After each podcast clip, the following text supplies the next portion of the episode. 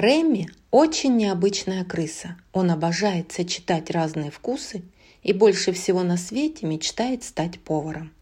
Его кумир и воображаемый друг – великий повар Огюст Гюсто – утверждал, что готовить может каждый.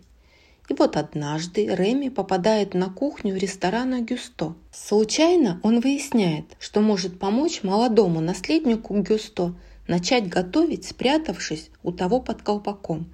Теперь крысе и юноше предстоит спасти ресторан от алчного управляющего, желающего им завладеть.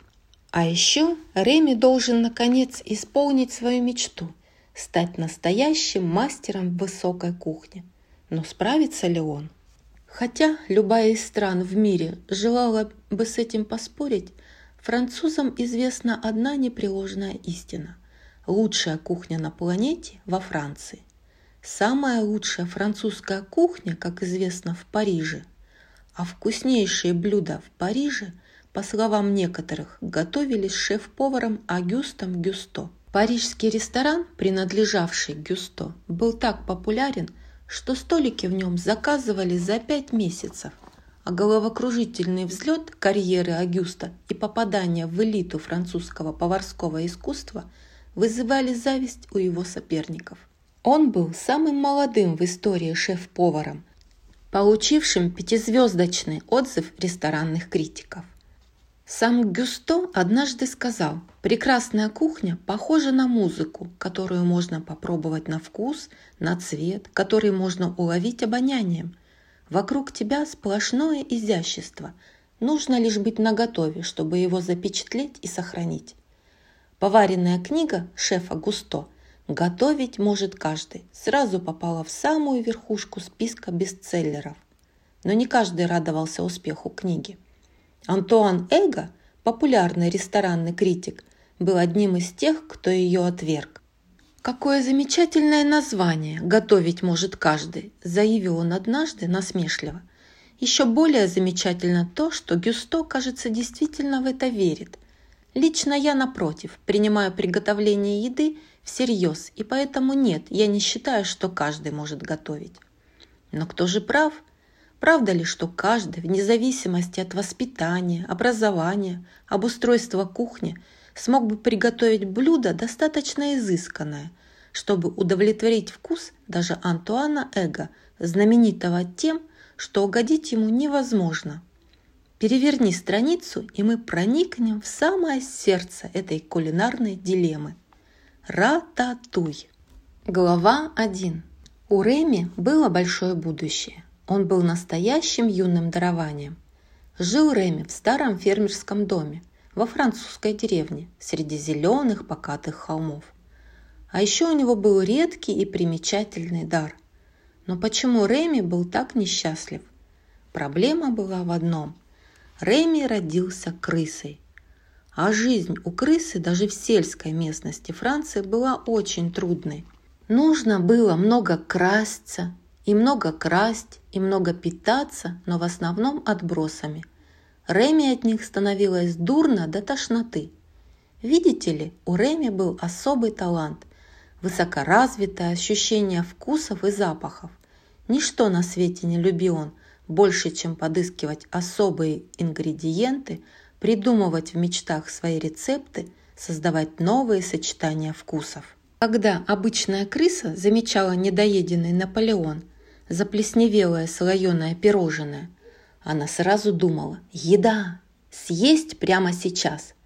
Уточним, что когда простая крыса видела гнилую банановую кожуру, она думала ровно то же самое – но когда Реми нашел наполовину съеденный Наполеон, он остановился, закрыл глаза, шумно втянул ноздрями нежный запах выпечки, купаясь в сладостной симфонии ароматов. Словно все это было во сне, он начал различать и называть вслух многочисленные ингредиенты. Хм, мука, яйца, сахар, ваниль. Затем, сделав паузу, он добавил – Ах, еще нотка лимона. Старший брат Реми, Эмиль, был не столь разборчивым, но мог распознать талант, когда его видел. И от своего братца он был в восторге. но их отец Джанго, предводитель клана крыс, мог сказать о таланте Реми лишь два слова «И что?». Так он и поступал до того случая, как однажды Реми почуял нечто прямо в тот момент, когда Джанго собирался откусить сочный кусочек от яблочного огрызка. Реми унюхал что-то необычное, чересчур необычное. Он бросился к отцу и выбил яблоко у него из лап. «Нет!» – воскликнул Реми. «Не ешь это!» «Что еще такое?» – прогремел Джанго. Реми втянул ноздрями воздух, уловил запах и проследил его до куска брезента в углу двора. Он приподнял полотно, под ним лежала банка крысиного яда. Так Джанго перестал считать талант Реми столь уж бесполезным. И Реми, наконец, начал радоваться своему дару, пока не узнал, какую работу приготовил для него отец. Новая работа Реми заключалась в том, чтобы целый день нюхать пищу, причем не всякую пищу, а испорченную. Изо дня в день кажущая бесконечная очередь из крыс выстраивалась перед ним с поднятыми вверх вонючими объедками, которые он должен был обнюхивать. Да, так и есть. Реми стал главным проверяльщиком на яд в своем клане. Реми принюхивался. Плесневелая корочка хлеба, осклизкая слива, кусочек говядины с легким зеленоватым оттенком. Чисто, чисто, чисто. Крысы двигались дальше. Их объедки складывались в огромную кучу, которая тем же вечером подавалась в качестве ужина. Реми снова вдыхал запахи. Раздавленная виноградина, увядший лист салата. Чище некуда, чистехонько, само совершенство. Реми было до одури скучно – Джанго с гордостью глядел на сына. «Но разве ты не чувствуешь себя лучше, Реми?» – спросил он однажды. «Ты занят доблестным делом». Реми уставился на отца в недоумении. «Доблестным?» – взорвался он наконец. «Папа, мы же воры, а то, что мы крадем, это сплошные помои, признай это!» «Это не кража, если они никому не нужны», – пожал плечами Джанго. Рэми только закатил глаза. «Так если помои никому не нужны, зачем же мы их крадем?» Джанго развернулся и ушел. «Об этом мы больше не спорим», – бросил он через плечо. Позже, этой же ночью, на чердаке дома крысы шумно наслаждались помоями. Вернее, своим ужином. Все. Помимо, разумеется, Реми. У него был свой девиз если ты то, что ты ешь, то есть следует со вкусом. Но Джанго думал иначе. У него тоже был девиз, и он обратился с ним к Реми. Еда – это топливо. Если ты станешь избирательным в том, чем заправляешь свой бак, твой двигатель попросту заглохнет. А теперь умолкни и ешь свои объедки. Но для Реми этот девиз не звучал убедительно – если уж решили, что мы воры, то почему бы не красть качественные продукты с кухни, где ничего не отравлено? На это Джанго рассердился. Во-первых, мы не воры. Во-вторых, подальше держись от кухни и от людей. Это опасно. Что ж, решил Реми, то, что отцу неизвестно, не может ему навредить. Глава 2 На следующий день Реми осторожно прокрался на кухню фермерского дома – по телевизору шла кулинарная программа, и на экране появился Гюсто, дородный знаменитый шеф-повар. Он был занят готовкой очередного шедевра. Старушка, которая жила в доме, спала, убаюканная сиянием экрана. Реми с восторгом уставился на телевизор. Как крыса Реми знал, что ему полагается ненавидеть людей. Но в них было нечто особенное – они не просто выживали, они открывали неизвестное, создавали новое. Достаточно посмотреть, во что они могут превратить обычные продукты. Со своего местечка на столешнице Реми заметил сильно потрепанный экземпляр книги Гюсто «Готовить может каждый», выставленный около духовой печи. И к его восторгу прямо рядышком стояла тарелка, полная недоеденных сыров и фруктов. «Бинго!» – подумал Реми. Прекрасная кухня похожа на музыку.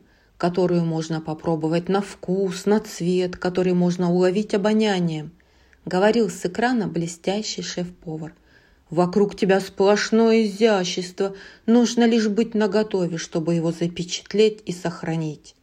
Реми потянулся к сырной тарелке и выбрал небольшой ломтик. Он закрыл глаза и надкусил его. О да, вкуснятина! Гюсто был прав.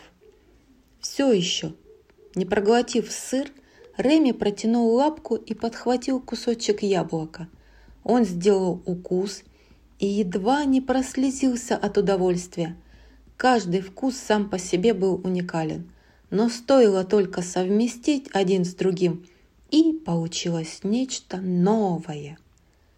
Но Реми был бесцеремонно возвращен к реальности, когда старушка внезапно поднялась и включила лампу. Она не спала. У крысы перехватило дыхание. Реми молнией кинулся к окну и выскочил наружу. Однако он не мог не вернуться, чтобы напоследок окинуть взглядом кухню. Теперь это была его кухня, и теперь это была его тайная жизнь. Единственным, кто знал тайну Реми, был его брат Эмиль. Однажды на закате дня, когда Реми спешно несся через поле позади дома, он наткнулся на Эмиля, копающего в каких-то отбросах. «Пс! Эй, Эмиль!» позвал его брат. Эмиль остановился, вытянув остатки чьего-то завтрака из бумажного пакета. «Я нашел гриб!» – воскликнул Реми. «Пойдем!» – сказал он старшему брату. «Ты ловко прячешь еду, помоги мне спрятать это!» Эмиль поволок за собой грязный коричневый пакет, в то время как Реми шел прямо, лелея в руках свой гриб. Вдруг внимание Реми привлек богатый, завораживающий аромат, появившийся словно из ниоткуда. Мог ли он доноситься из пакета, который тащил его старший брат? «Что у тебя там?» – спросил Реми у Эмиля, и тут же исчез внутри пакета. «Ого!» – довольно усмехнулся он. «Сыр! Ты нашел сыр! И не абы какой сыр, а сам Том де Шевр де Пай!»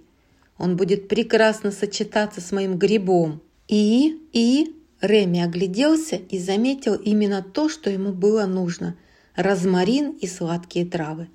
Он нахватал по полной лапке и того, и другого. Эмиль не совсем понимал, что ему и думать об этом. «Ну, положи это в общую кучу, наверное», – сказал он. «А потом мы, ну...» Реми уставился на брата, не веря своим ушам. Мы же не будем смешивать это с отбросами. Это же нечто особенное. Эмиль был ошарашен. Реми были известны правила так же хорошо, как и любой другой крысе в их клане. «Но мы же обязаны вернуться назад до заката солнца», — сказал Эмиль. «Иначе папа...» «Эмиль!» — воскликнул Реми, затем сделал глубокий вдох и постарался вернуть себе самообладание. Это целый мир невероятных и нераскрытых возможностей. Мы должны это приготовить. А вот как именно мы будем готовить, это уже вопрос посерьезнее. В тот самый момент Реми взглянул на фермерский дом и заметил на крыше трубу, из которой валил дым. Он улыбнулся. «О, да, бежим!»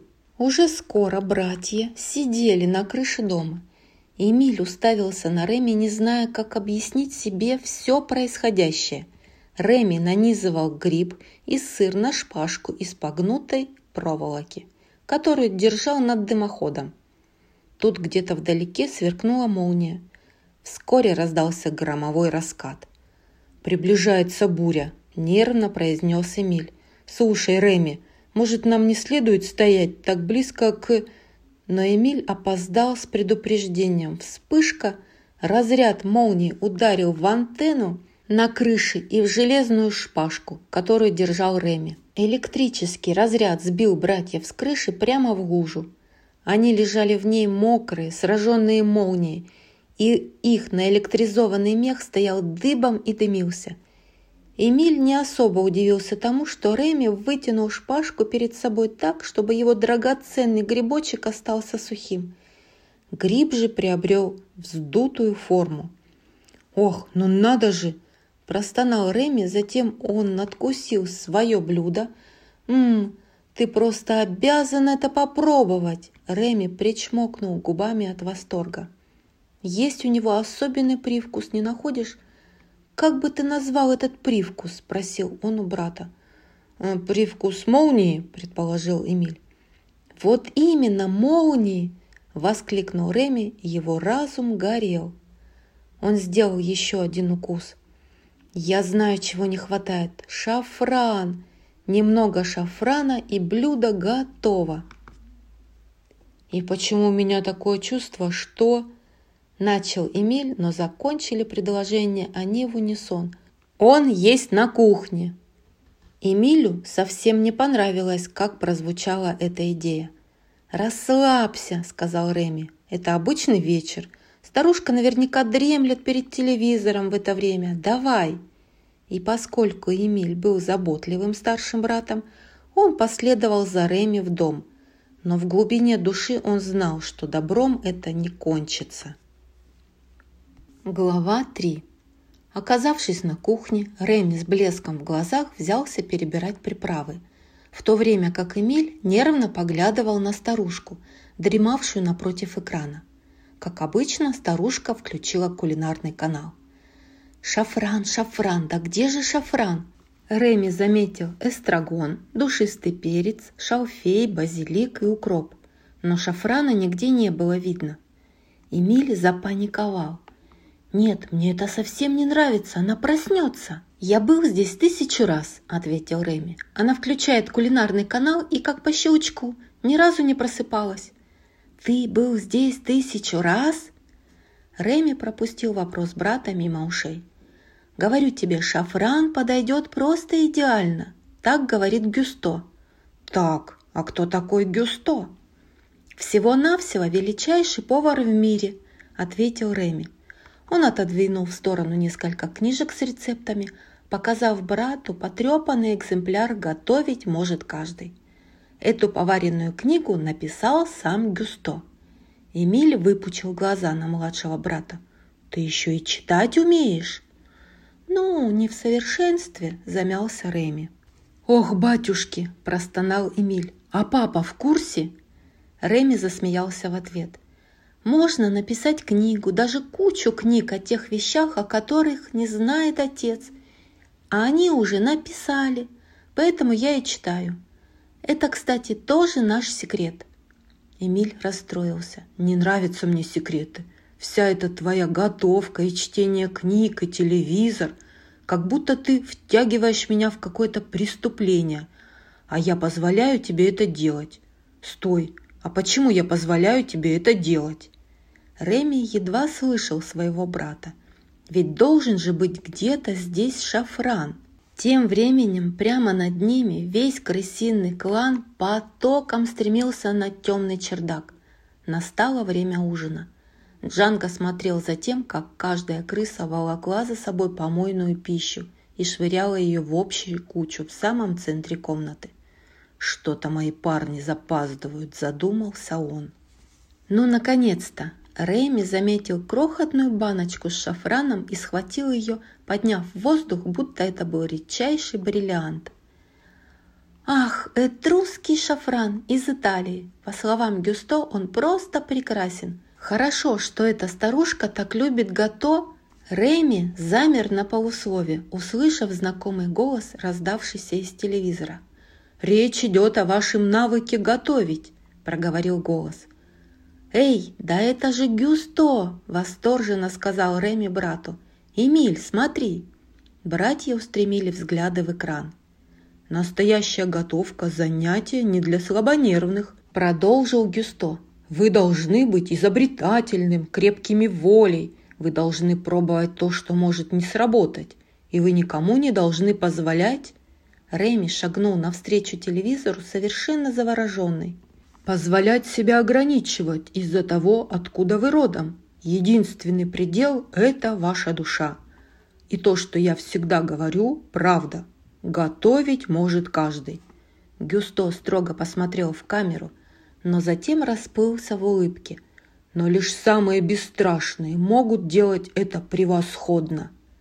«Чистая поэзия!» – в изумлении произнес Реми. Однако этому не суждено было длиться долго. Оборвал его мысли новостной диктор. Ресторан «Гюсто» потерял одну из пяти звезд после разгромного обзора Антуана Эго, ведущего ресторанного критика Франции. Для Густо это был настолько сокрушительный удар, что великий шеф-повар скончался почти на месте. И говорят, что его сердце было совершенно разбито. Реми был потрясен. «Гюсто! Больше нет!» – в неверии произнес он. Внезапно телевизор погас. В отражении экрана Реми увидел старушку. Она проснулась и смотрела прямо на него. а, завопил Реми и рванул мимо Эмиля, который сидел в грязной сковородке на плите, набивая рот поджарками. Старушка бросилась к стойке для зонтиков и внезапно выхватила из него ружье. Она прицелилась и... Щелк! Распахнулся зонтик, застрявший на другом конце ружья. Она отбросила зонтик в сторону, прицелилась вновь и выстрелила, едва не попав в братьев. «Бежим! Бежим! а заверещал Реми. Эмиль вскарабкался на газовую трубу так быстро, как только позволяли его маленькие лапки. Не раздумывая, он бросился навстречу дырке в потолке, которая вела на чердак. «Нет!» – закричал Реми. «Ты же приведешь ее к нашим!» Старушка проделывала пулями огромные дыры в потолке прямо позади карабкающегося Эмиля. Скачком он увернулся от выстрела и зацепился за край раскачивающейся люстры. Она направила ружье на беспомощно висящую крысу. Реми закрыл глаза лапками. Он не мог на это смотреть. Старушка прицелилась и нажала на курок. Щелк! Патроны закончились. Она рысью бросилась за новой пачкой. Эмиль, приложив невероятные усилия, смог затащить свое упитанное тельце на люстру – Реми бросился на помощь брату. Старушка тем временем распечатала свежую упаковку патронов, в азарте случайно просыпав их на пол. Эмиль раскачивал люстру туда и обратно, пока ему наконец не удалось ухватиться за лапку Реми. Есть! Но затем люстра качнулась в обратную сторону, утащив за собой Реми. Пока старушка заряжала ружье, Реми и Эмиль вскарабкались по люстре в дыру в потолке. И вдруг весь потолок вместе с мебелью и хламом, хранившимся на чердаке, а также с целым полчищем удивленных крыс, обрушился на пол. Не веря своим глазам, старушка заверещала и выбежала из комнаты. Джанго соскочил на пол и сразу же начал раздавать команды. «Тревога! Эвакуация!» – загремел он – Крысы огромной толпой ринулись к двери на выход из дома. В своем стремлении они были настолько усердны, что едва ли даже заметили возвращение старушки, на этот раз уже в противогазе и размахивающей распылителем с крысиным ядом. Когда во дворе Реми и Эмиль неслись в потоке сбегающей банды крыс, внезапно, к полному смятению Эмиля, Реми остановился и развернулся в обратную сторону – отбиваясь от сносящей его бури верещащих крыс. «Книга!» – завопил он и бросился назад. Внутри дома старушка в выступлении распыляла повсюду яд.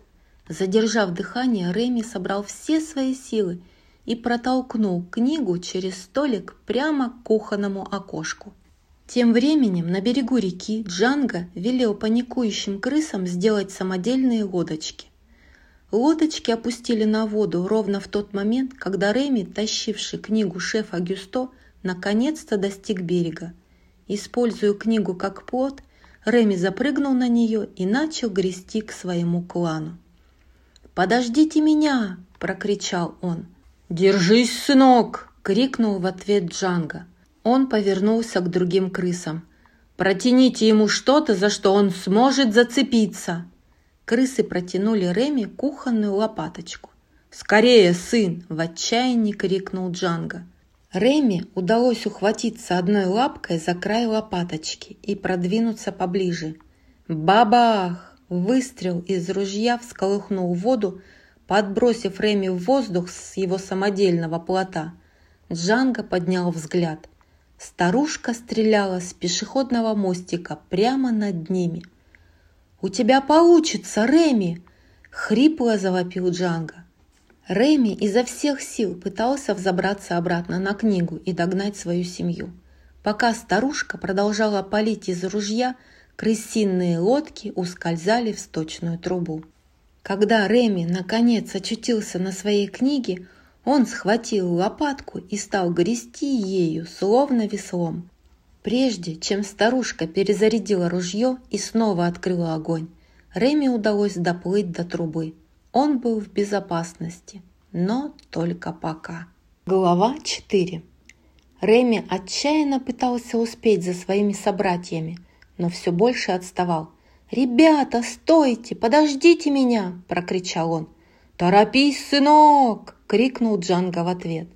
Затем последовало внезапное затишье, а сразу после этого Реми услышал отдаленный крик. Что же случилось?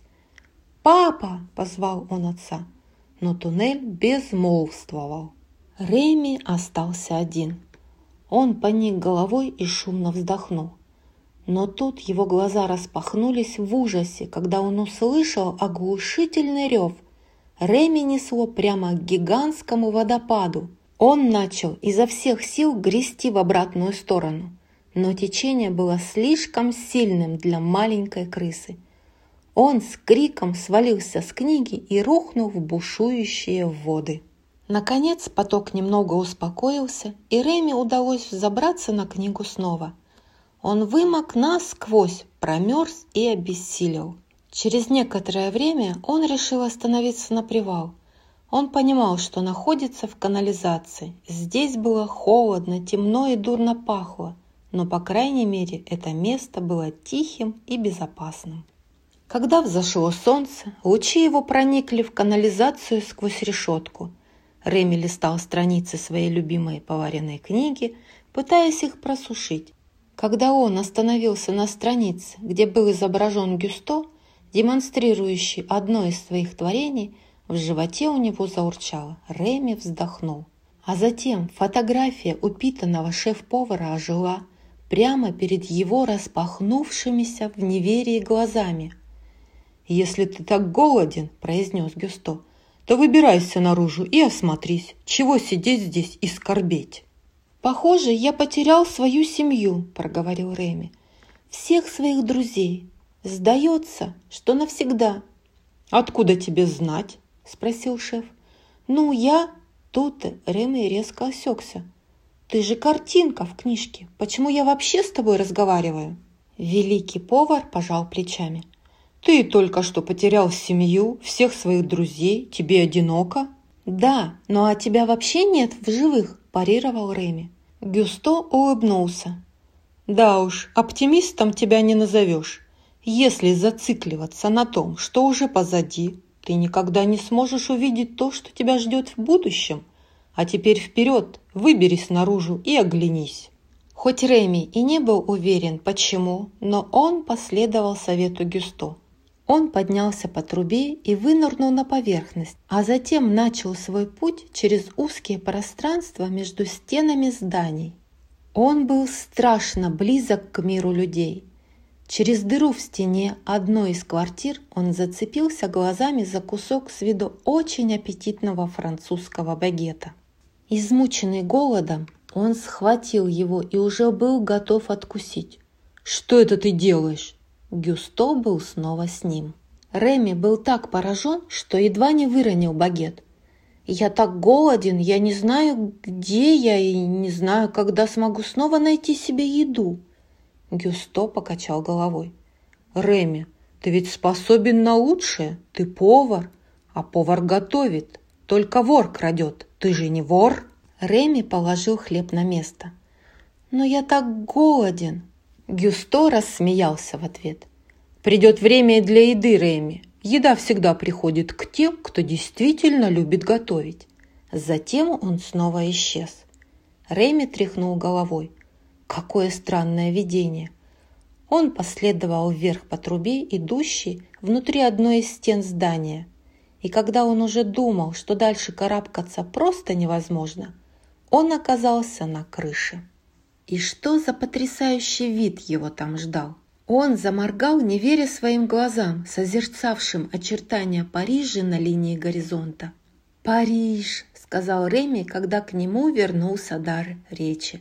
И все это время я был прямо рядом с Парижем.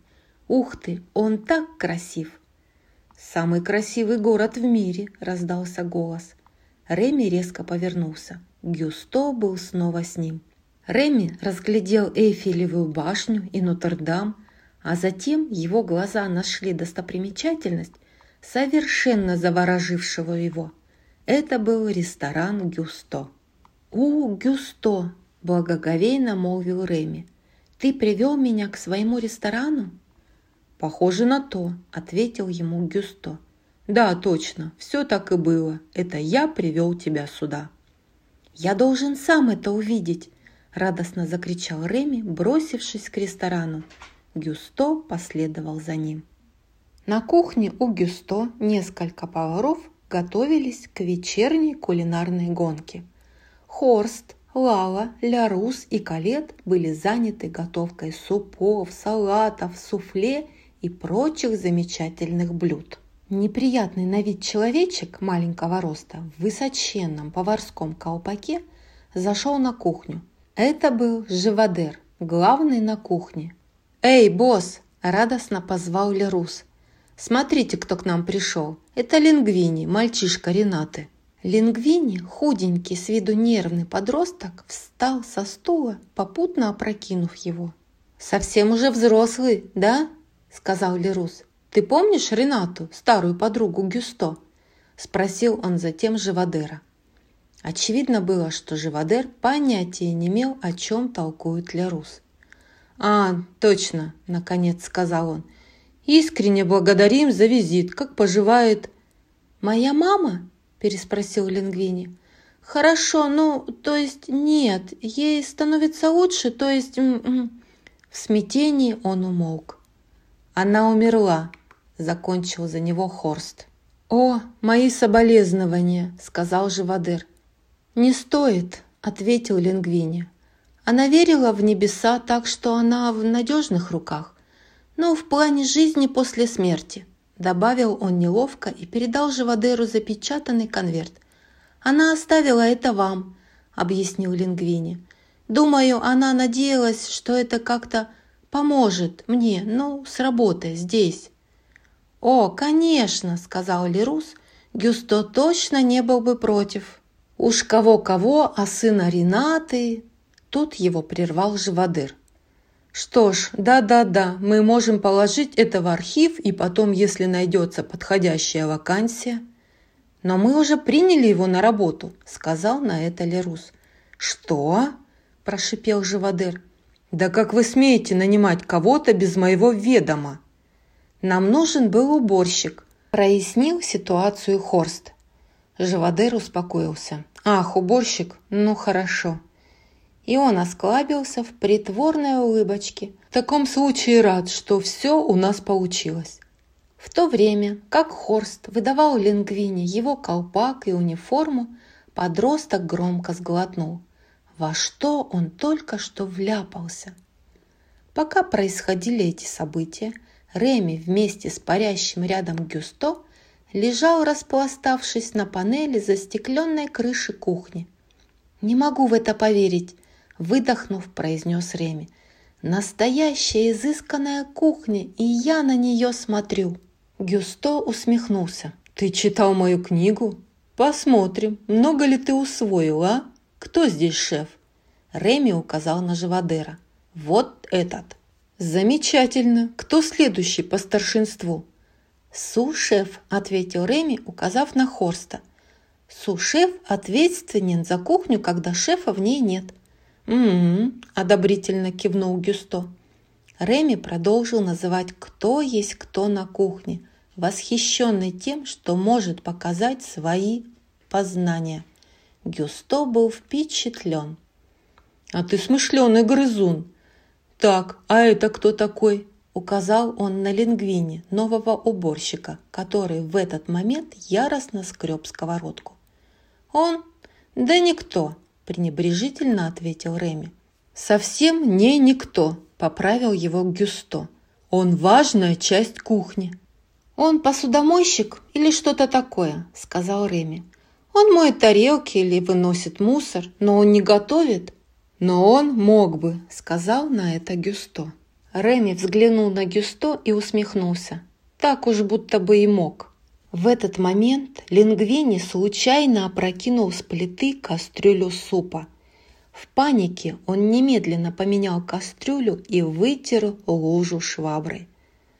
«Откуда ты знаешь, что нет?» – спросил Гюсто. «Помнишь, что я всегда говорил? Готовить может каждый». Реми в ответ только закатил глаза. «Ага, конечно, каждый может. Но это не значит, что каждому стоит. «Однако это его не останавливает», – сказал Гюсто, указывая на Лингвини. «Видишь?» Реми в ужасе наблюдал за тем, как Лингвини зачерпнул немного воды из другой кастрюли и перелил ее в суп. Затем подросток без разбору начал кидать в кастрюлю случайные приправы и овощи. «Да что он вытворяет?» – задохнулся Реми. «Нет, это кошмар, он не может!» Он же портит суп, и никто этого не замечает. Он повернулся к Гюсто. «Это же твой ресторан, сделай что-нибудь!» Гюсто только пожал плечами. «Что я могу? Я лишь плод твоего воображения». «Но он же портит суп!» – завопил Реми. «Мы должны сказать кому-нибудь, что он...» Тут небольшая панель внезапно подалась вниз под весом Реми, и он провалился прямиком на кухню. «О, нет!» – думал Реми в полете. «Из огня дав...» Бултых! К счастью, Реми приземлился в раковину, до краев полную мыльной воды, а не в кипящую кастрюлю. Едва не захлебнувшись, он выплыл на поверхность и выбрался на сухое место. Реми соскользнул вниз по краешку кухонного стола и закрался под него – с осторожностью он наблюдал за тем, как обутые ноги поваров беспрестанно шагали в разные стороны, создавая непрекращающиеся препятствия. Реми сглотнул. Он был окружен людьми, врагами. На кухне было шумно и пугающе оживленно. Запаниковав, Реми выбежал из-под столика, и тут же кто-то чуть на него не наступил. Распахнулась дверь холодильника, сбив Реми с ног и толкнув его под плиту. Переведя дыхание, он выглянул наружу и заметил открытое окно на противоположной стороне кухни. Наконец-то путь наружу. Тут прямо над ним зажегся целый ряд горелок. Реми метнулся через проход, скользнул еще через один стол на другую сторону кухни, где его едва не переехала катящаяся по проходу тележка на колесиках. Маневрируя между движущихся колесиков, он, наконец, достиг противоположной стороны кухни. Используя подходящую рядом стойку для посуды, Реми вскарабкался на столик. И вот оно, открытое окно, единственный способ сбежать отсюда. Реми кинулся к окну, пытаясь забраться по закрытой крышке кастрюли. Но вдруг крышка соскользнула, и Реми рухнул внутрь. В ту же секунду шеф-повар взял кастрюлю и перенес ее прямо на обратный конец кухни. Когда же повар ушел, Реми выскочил наружу и вновь начал свой путь к окну. Но тут какой-то сладостный запах привлек его внимание.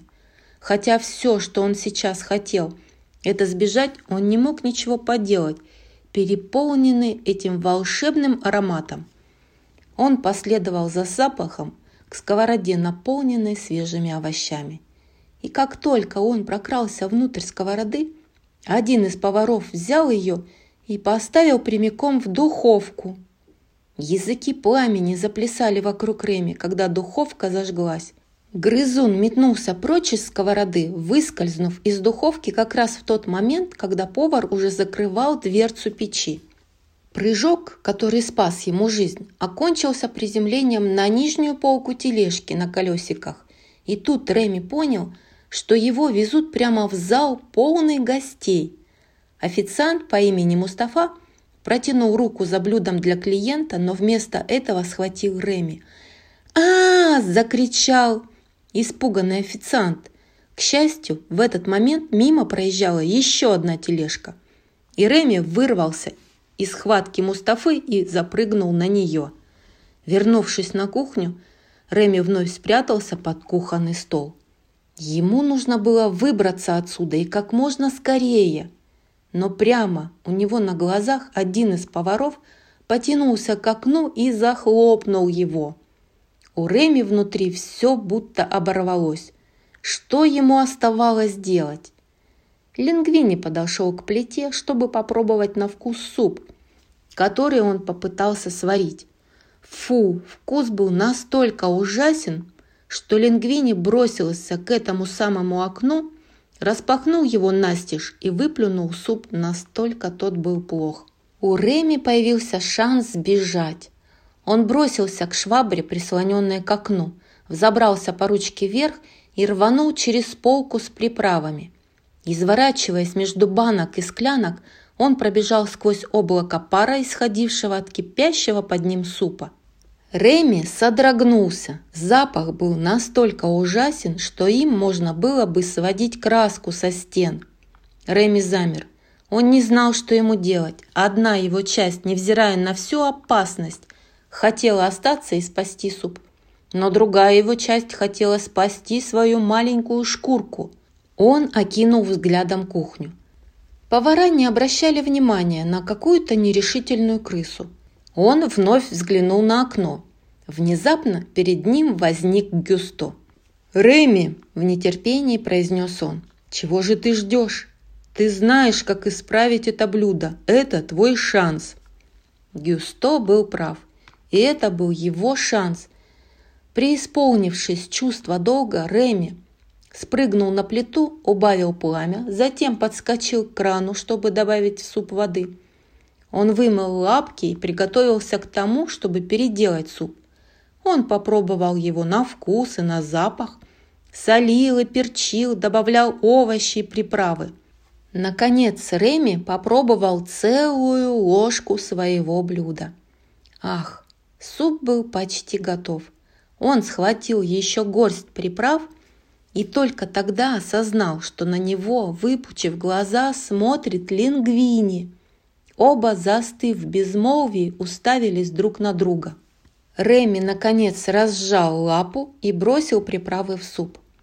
Тогда же раздался вопль Живодера. «Суп! Немедленно суп сюда!» Двое подскочили на месте. Реми кинулся было к окну, но смышленый лингвини накрыл крысу черпаком. Реми был скрыт от посторонних глаз, но при этом оказался в ловушке – «Прочь с дороги!» – вопил живодыр. «Шевелись, уборщик!» Тут он заметил черпак в руке лингвини. «Ты готовишь?» – разъяренно загремел он и схватил за воротник перепуганного юношу. «Да как ты смеешь готовить на моей кухне?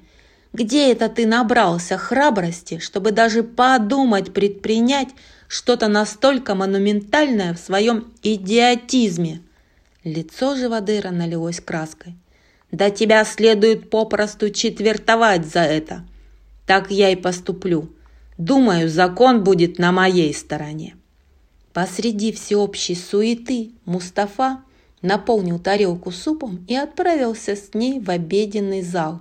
Когда Живодер осознал, что именно произошло, было уже поздно. «Суп!» – заорал он. «Остановить этот суп!» Он бросился вслед за Мустафой, но суп уже подавали гостю. Живодер приволок к двери в зал раскладную лестницу и выглянул через окошко. Затем он повернулся и сверкнул глазами на Лингвине. «Лингвини, ты уволен, уволен, уволен!» Мустафа просунул голову через двойную дверь кухни и негромко обратился к Живодеру. «Она хочет видеть того, кто готовил блюдо», Красное лицо Живодера вмиг побелело. Он сделал глубокий вдох и направился в обеденный зал. Считанные секунды спустя он вернулся в кухню с потрясенным выражением лица. Мустафа стоял позади него. «Что сказал гость?» – спросила Калет. «Это не просто гость», – объяснил Мустафа. «Это ресторанный критик». Калет вздрогнула. «Эго?» – нервно спросила она. Живодер все еще стоял точно громом пораженный. «Салин Леклер», – произнес наконец он. «Леклер? И что она сказала?» – спросила Калет.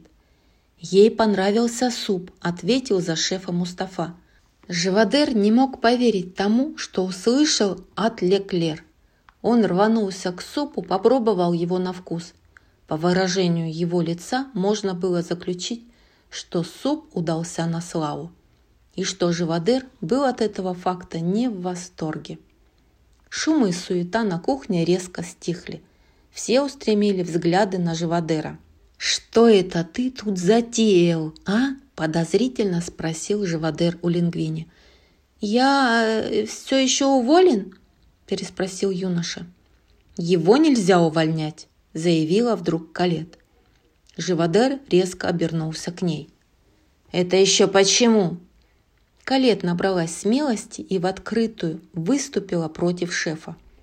Леклер понравился суп, верно? Она даже подчеркнула это, сказав вам. Если она напишет рецензию, а после узнает, что вы уволили ответственного за блюдо повара. Но на это Живодер пренебрежительно рассмеялся. «Он лишь уборщик», – злобно ухмыляясь, сказал он – который приготовил то, что ей понравилось, закончила мысль Калет. Как наш ресторан может носить имя Гюсто, если мы не придерживаемся его главного принципа? «И что же это за принцип, мадмуазель Тату?» – злобно спросил Живодер. «Готовить может каждый», – последовал простой ответ. Работники ресторана в нетерпении смотрели на Живодера. Сдается мне, я был слишком резок с нашим новеньким уборщиком, сказал Живодер ледяным тоном. Он пошел на крупный риск. Что мы должны поощрить, так? Как это сделал бы шеф Гюсто? Если мальчишке угодно плавать в неспокойных водах, то кто мы такие, чтобы ему запрещать это? Затем Живодер повернулся к Калет. И если уж ты выразила такой пламенный интерес к его карьере повара, ты и будешь за него ответственной. Лицо Калет поникло. «У кого-то остались еще вопросы?» – спросил Живодер. Остальные повара вмиг вернулись к своим ненарезанным овощам и горячим духовкам. Живодер одарил Калет тяжелым взглядом. «В таком случае снова за работу!» Каждый на кухне уже был занят чем-то своим, а Живодер обернулся к Лингвине и тихо, но внятно и злобно произнес. «Либо ты самый большой везунчик, либо тебе совсем не повезло, мальчик. Ты приготовишь суп заново, и на этот раз я буду наблюдать за тобой. Пристально наблюдать». Лингвини сглотнул, тем временем Реми снова попытался сбежать с кухни. Он медленно, но верно толкал черпак по направлению к окну. Когда Реми оказался достаточно близко, он выполз из-под черпака и уже было двинулся навстречу свободе. «Они тут все решили, что из тебя выйдет повар», – продолжал Живодыр. «Но знаешь, что я думаю, а, Лингвини?» Я думаю, ты пронырливый, хитрый, маленький. И тут краем глаза он заметил Реми. «Крыса!» «Крыса?» – воскликнул Хорст. «Поймать крысу!» – крикнул Лала. Реми бросился к окну. Живодер схватил швабру и замахнулся ею на Реми, разбив гору тарелок, но перекрыв ему путь к отступлению. «Лингвини!» – закричал Живодер – Найди, куда ее можно посадить!» Лингвини схватил стеклянную банку и затолкал туда Реми, закрутив крышку намертво. «Что мне делать теперь?» – спросил он. «Убить крысу!» – ответил Живодер. «Прямо сейчас?» – переспросил Лингвини, оглядывая кухню. «Нет, только не на моей кухне. Ты что, рехнулся? Ты хоть представляешь, что с нами всеми будет, если кто-то узнает, что на нашей кухне крыса. Да и ресторан попросту закроют. Живодер перевел дыхание и продолжил. «Наша репутация и так сейчас на волоске. Забери отсюда крысу прочь как можно дальше. Убей ее, избавься от тела. Марш!» Весь дрожа, Лингвини выбежал через заднюю дверь и запрыгнул на свой велосипед. Он яростно крутил педали, летя в кромешном мраке, и на полном ходу чуть не врезался в припаркованную машину. Он ехал, пока не достиг берега Сены, главной реки Парижа. Обычно Лингвини любил прогуливаться по набережной, такой красивой и безмятежной. Однако в этот вечер Сена выглядела грозной и зловещей. Лингвини замедлил скорость и остановился рядом с уличным фонарем, недалеко от моста. Он слез с велосипеда, открыл банку и вытянул ее над водой. Реми окаменел от страха. «И не смотри на меня так!» – прокричал Лингвини. «Ты не единственный здесь в ловушке. Они вообще хотят, чтобы я завтра готовил».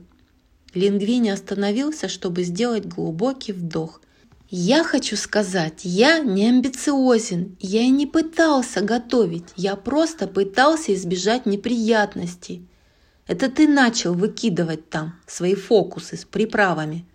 Что ты добавил в суп, признавайся, спросил он. Орегано? Реми оживленно замотал головой в отрицании. Нет, а что, розмарин? Реми кивнул, это и была та самая приправа. Что ты вообще там делал? Зачем скакал вокруг и бросал все в...» Лингвини осекся, нахмурился и отвернулся от Реми. Он сидел на берегу реки, поставив банку с Реми рядом с собой. «Мне нужна эта работа», – начал он. «Меня выгнали уже со стольких мест, а я не знаю, как готовить. Я сейчас разговариваю с крысой, будто она меня Тут он встряхнул головой, внезапно осознав, что именно происходит. «Что? Ты сейчас кивнул? Ты кивал все это время?» Реми кивнул в ответ. «Ты понимаешь, что я говорю?» Реми кивнул снова. «Так я не свихнулся!» – завопил Лингвини. Реми замотал головой. «Подожди секунду, секунду. Я не умею готовить. Он повернулся к Реми за подтверждением. «Или умею?» Реми покачал головой из стороны в сторону. Лингвини готовить не мог, это факт. «Но ты, ты умеешь, ведь я прав?» Реми замялся, он не любил рисоваться. «Слушай, хватит скромничать, ты же крыса в конце концов. Что бы ты там ни делал, им это понравилось». Затем подросток задумался. «Эй, а это могло бы сработать. Им же понравился суп. Распалившись, Лингвини развернулся к Рэм и случайно опрокинул банку с крысой прямо в сену. В ужасе он нырнул прямиком за ней. Считанные минуты спустя и Лингвини, и банка снова были на берегу реки. Лингвини вымок насквозь. Однако с основной мысли это его не сбило. «Им понравился твой суп. Думаешь, ты мог бы сделать его еще раз?» Реми закивал. «Хорошо, тогда я сейчас тебя выпущу», — сказал Лингвини. «Но теперь мы с тобой напарники, верно?» Реми снова кивнул. Лингвини открутил крышку. Со скоростью пули Реми выскочил из банки и кинулся в ночную темноту. Он посмеивался на бегу. «Вот недотепа», – думал он о незадачливом лингвине. Однако что-то заставило его обернуться. Он увидел лингвини, сиротливо стоящего под мостом. Реми замедлил бег, потом остановился и грустно вздохнул. Лингвини тоже вздохнул и, понурив голову, направился к своему велосипеду. Но тут он услышал легкий шум и обернулся на него – Неужели это правда? Да, это был Реми, осторожно двигающийся ему навстречу. Лингвини замешкался с ключами, пока открывал дверь в свою квартирку. Скособоченная дверь сначала распахнулась настежь, а затем резко захлопнулась. Лингвини шагнул внутрь и зажег свет, озаривший маленькую, обшарпанную, странно обставленную комнату. В ней было два совершенно разных стула, одинокое оконце, крошечный столик с плитой, а также небольшой видавший виды холодильник. На ручке ветхого кресла, который также служил Лингвине кроватью, примостился маленький черно-белый телевизор. «В общем, вот», – сказал Лингвине, обращаясь к Реми. «Здесь, конечно, мало всего, но зато здесь, ну...» Лингвини оглянулся по сторонам. «Ну, немного всего», – неловко закончил он. «Но могло быть хуже. Тут есть и отопление, и свет, и даже кресло с телеком добавил он, пожав плечами. Так что, ну, ты понял, чувствую себя как дома. Реми оглядел свое новое жилье. Затем посмотрел на Лингвини, широко улыбнувшись. Он был очарован. Позже, той же ночью, на экране мерцал старый французский фильм. Лингвини похрапывал в своем кресле. Реми же, укутавшись в рукавицу-прихватку, лежал на подоконнике и мечтательно созерцал огни Парижа. Он усмехнулся и закрыл глаза. Завтра для него начнется совершенно новая жизнь. Глава 6 На следующее утро Лингвини бодро вскочил с кровати. Он взглянул на подоконник. «Доброе утро, мини-шеф!» – зевая, сказал он. «Проснись и пой!» Но в рукавице никого не было – Лингвини сразу предположил худшее. «Идиот!» – со стоном выругал он себя. «Я же знал, что это случится!» Пустил крысу к себе и предложил ей чувствовать себя как дома. Он бросился к холодильнику, распахнул его и заглянул внутрь. Холодильник был пуст. И яйца пропали, тупица! Он похитил еду и ударился в бега. Лингвини покачал головой, поражаясь своему простодушию и доверчивости. «И чего я только ожидал! Вот что получаешь, если доверяешь кры...» Лингвини обернулся и обнаружил, что Реми готовил завтрак на его небольшой плите. Маленькая крыса выглядела вполне довольна собой. Стол был накрыт на двоих. Лингвини заморгал. «Что? Это для меня?» Реми утвердительно кивнул. Умело, но не без усилий, он переложил большую часть омлета на тарелку Лингвини, остаток в свою. Лингвини уселся за стол и отправил полную вилку омлета себе в рот. «Ммм, отлично вышло», – проговорил Лингвини, затем взглянул на часы. «О, нет, мы опаздываем! Это в первый же день! Бежим, мини-шеф!» Лингвини схватил пальто. Он бесцеремонно взял Реми, засунул его в карман пальто еще до того, как изголодавшийся крысенок успел хотя бы попробовать свое блюдо и выбежал из квартиры. На кухню у Гюсто все повара собрались вокруг Калет, которая вслух читала отзыв из сегодняшней утренней газеты. Даже Живодеру стало любопытно. Он зашел в кухню и замер, навострив слух. Хотя я, читала Калет, как и многие другие критики, списала ресторан Гюсто со счетов после смерти его великого шефа, этот суп стал настоящим откровением. Пряный, но утонченный вкус. Живодер был ошеломлен. «Салин Леклер?» «Именно», – ответила Калет, прежде чем продолжить читать дальше. Вопреки всему, у Гюсто снова захватил наше внимание – и лишь время покажет, заслуживает ли он его. Лингвини добрался до ресторана и теперь стоял у дверей снаружи в неуверенности. В его ладони был зажат Реми, и Лингвини мучительно пытался придумать, куда его можно перепрятать. Под рубашку? Нет, не пойдет. В рукав? Ответ отрицательный. В носок? Невыполнимо. Может, прямо в штаны? Реми взглянул на него глазами, полными ужаса. «Да, я знаю, что это глупо и странно», — сказал Лингвини, в голосе которого слышалось подступающее отчаяние. «Но никто из нас не справится с этим в одиночку, поэтому нужно сделать все вместе. Так? Ты со мной?» Неохотно, но все же Реми кивнул. Лингвини поместил Реми к себе под рубашку. «Так сделаем же это!» – прокричал он, пытаясь себя раззадорить. Распалившись от играющих нервов, он шумно распахнул двери кухни и широко зашагал к своему рабочему месту.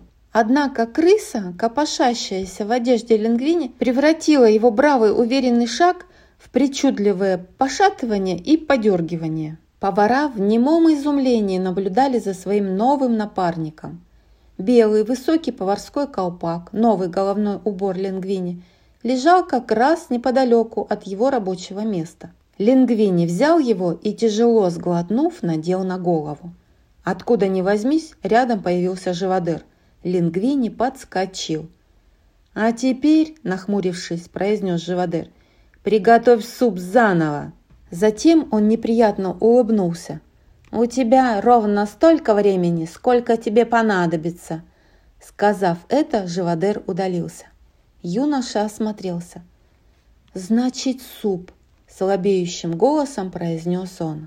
Итак, Лингвини начал готовить, или вернее начал пытаться готовить. Без какого-либо умения, без изящества и уж точно не отдавая себе отсчета в своих действиях, он побросал в кастрюлю те же ингредиенты, что использовал в предыдущий вечер и размешал их. Выглянув из-за воротника Лингвини, Реми наблюдал за его работой. Его было необходимо остановить. Реми забрался внутрь рубашки Лингвини и пробежался вдоль груди. Юноша захохотал. Щекотно. Затем мордочка Реми выглянула уже из манжета рубашки Лингвини. Он вдохнул аромат кипящего супа и едва не задохнулся. Лингвини, конечно, нашел приправы, да только вот не те. Реми вновь перебежал через рубашку Лингвини в противоположный рукав и впился острыми зубами в руку юноши. Лингвини взвизгнул и выронил ненужную баночку со специями. Реми начал карабкаться обратно к другой руке, из-за чего Лингвини опять захихикал. Повара были обескуражены, наблюдая за странными телодвижениями новичка. Наконец Лингвини сдался, он больше не мог это выносить. Скривившись, он проковылял через кухню до огромной морозильной камеры с едой, забежал в нее и плотно закрыл за собой дверь. Он разодрал рубашку, явив на свет свою грудь и руки, покрытые красными пятнами, следами от укусов. «Так дело у нас не пойдет, мини-шеф!» – закричал он. «Я рассудок потеряю, если мы сейчас же не прекратим. Нужно придумать что-то еще. Нечто, не включающее в себя укусы, щипки или перебегание по моему телу взад и вперед твоими маленькими крысиными лапками». Но Реми едва мог его слышать. Он отвлекся, завороженно оглядывая всю прекрасную пищу, окружавшую его – он не ел все утро и был ужасно голоден. «Мини-шеф!» Непонимающе обратился к нему Лингвини. Затем он понял, что происходит. «Так ты голоден!» Он посмотрел на Реми. Он знал, что ему запрещено брать из камеры еду, но его крошечный друг в ней так нуждался. Юноша быстро отломил и дал Реми кусок сыра, который тот с благодарностью проглотил. «Ну что ж», – продолжил Лингвини, теперь уже спокойнее, – «давай все обдумаем. Ты умеешь готовить, а я знаю как...» Тут он на секунду запнулся. «Нам нужно только выработать некую систему, чтобы я делал то, что ты хочешь, так, чтобы это не выглядело, будто мною управляет маленький повар-крыса». Тут он приостановился, чтобы вдуматься в то, что он сам только что сказал – Ох, да разве ты меня послушаешь? Я же безумен. Нахожусь внутри холодильной камеры и разговариваю с крысой об элитной кухне. У меня ничего не получится. Заинтересованный живодер остановился около двери, чтобы подслушать. Когда он понял, что это лингвини находится на его драгоценном складе еды, он распахнул дверь настежь мгновение ока Лингвини выбросил руку вперед и нажал на выключатель света. Но все же недостаточно быстро, чтобы Живодеру не бросилось в глаза нечто. Нечто очень странное. Неужели он только что видел, как Лингвини общается с крысой? Живодер включил свет обратно. В камере находился Лингвини, но он был один. «Крыса! Я ее видел!» – закричал Живодер. «Крыса?» – невинно переспросил Лингвини. «Да», – отвечал Живодер, – «крыса. Прямо рядом с тобой». Тут он задумался. «А ты что здесь делаешь?» – подозрительно спросил он. «О, я всего лишь осваиваю здесь с этими...» Взгляд Лингвини лихорадочно пробежал по камере. «Овощами и всем таким». Живодер прищурил глаза. Этот мальчик на побегушках был уж больно подозрительным. «Вон отсюда!» – сказал он. Лингвини вернулся на кухню. Но где же был Реми? Когда свет погас, Лингвини стремительно затолкал крысу в единственное место, до которого смог додуматься – под свой высокий белый колпак. Лингвини прошептал собственной макушке. «Чуть не попались. Ты там как, в порядке? Наверху?» Реми кивнул, выглянув из-под колпака. Затем он поднял взгляд и увидел, что Лингвини вот-вот столкнется с Мустафой, который нес поднос доверху нагруженный блюдами. Это была бы катастрофа. Недолго думая, Реми схватил в обе лапки по пряди волос Лингвини и потянул их назад, как вожжи у лошади. Лингвини так резко пригнулся под пронесшимся над ним подносом с тарелками, что можно было подумать, будто он победитель спортивной эстафеты. Столкновение предотвращено. Лингвини захлопал глазами в восхищении и все еще пригнувшись, двинулся в туалет. Там он встал напротив зеркала, снял свой колпак, чтобы можно было обратиться к Реми напрямую. «Как ты это сделал?» – спросил он. Реми пожал плечами. Он и сам не знал. Он опустил взгляд на свои лапки, все еще сжимавшие пучки волос Лингвини, и резко дернул за левую прядь. Левая рука Лингвини вскинулась вверх. «Ну надо же!» – воскликнул Лингвини. Реми потянул еще раз, и внезапно нога Лингвини легнула в воздух. Дерзкий огонек засверкал в глазах у Реми. Как ребенок со своей новой игрушкой, он восторженно начал тянуть за разные прятки и вихры на голове Лингвини. Подросток же дергался в разные стороны по всей уборной, словно марионетка, вышедшая из-под контроля. «Ого!» – закричал Лингвини. «Я на удивление себе не подвластен!» Сказав это, он рухнул на туалетное сиденье. Реми прекратил тянуть его за волосами. Двое друзей обменялись взглядами. Им пришла в голову одна и та же безумная идея. Позже, этой же ночью, крошечной квартирке Лингвини наступило время дальнейших опытов. Лингвини поместил на кухонный столик разделочную доску и несколько предметов кухонной утвари. «Ну хорошо», – сказал он. Рэми жестами объяснил Лингвине, что тот должен надеть на глаза повязку, чтобы ничего не видеть. Затем со своего насиженного места на макушке юноши Рэми начал тянуть его за волосы, заставляя таким образом Лингвини передвигаться по кухне. После множества проб и ошибок, нескольких почти падений, риска столкновения с кактусом – случайного запуска сковороды в окно, а также спагетти, разбросанных по всей квартире, Реми и Лингвини стали обучаться переливанию жидкостей. Первая попытка была настоящей катастрофой. Красное вино было разлито по всему кухонному столу. Наконец Лингвини удалось расположить горлышко бутылки над бокалом, и он едва дышал, пока вино лилось в бокал, но не упустил ни одной капли. Их многочасовая практика наконец-то начала давать результаты. Реми благополучно управлял лингвини, пока тот шинковал лук или разбивал яйца в сковороду. Лишь за несколько часов эти двое научились работать вместе, как хорошо отлаженный механизм. Глава 7. На следующее утро Лингвини, пряча Реми в своем поварском колпаке, Шинковал и приправлял, снова шинковал и еще раз приправлял. Он готовил суп, но так, как это делал бы Реми. Когда они закончили блюдо, Живодер пришел на кухню его опробовать. Взволнованный лингвини вертелся неподалеку, в ожидании вердикта. «Мои поздравления!» – угрюмо молвил наконец Живодер. «Тебе удалось повторить свой случайный триумф. Но тебе придется выучить много другого, помимо супов, если ты хочешь выжить на моей кухне, мальчик». Стоя на своем рабочем месте, Калет нахмурилась. Она знала наверняка, что последует дальше. Калет будет ответственной за твое обучение тому, как мы здесь работаем», – закончил Живодер со зловещей усмешкой. Когда Живодер наконец ушел, Лингвини, широко улыбнувшись, повернулся к этой очаровательной девушке.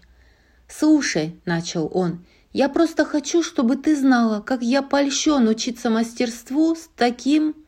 Он отступил на шаг, заметив кухонные ножи у нее в руках. а, -а, -а Калет вонзила ножи один за другим в рукав рубашки Лингвини, пригвоздив его руку к столу. Она была единственной девушкой на кухне, и поэтому, она объясняла, если элитная готовка считается мужской работой, то она должна быть самым крутым поваром в ресторане. Я работала слишком много и слишком долго для того, чтобы оказаться здесь. И я не собираюсь рисковать своим местом ради какого-то помойного мальчишки, которому улыбнулась удача отрезала она. «Уяснил?» Лингвини страдальчески кивнул.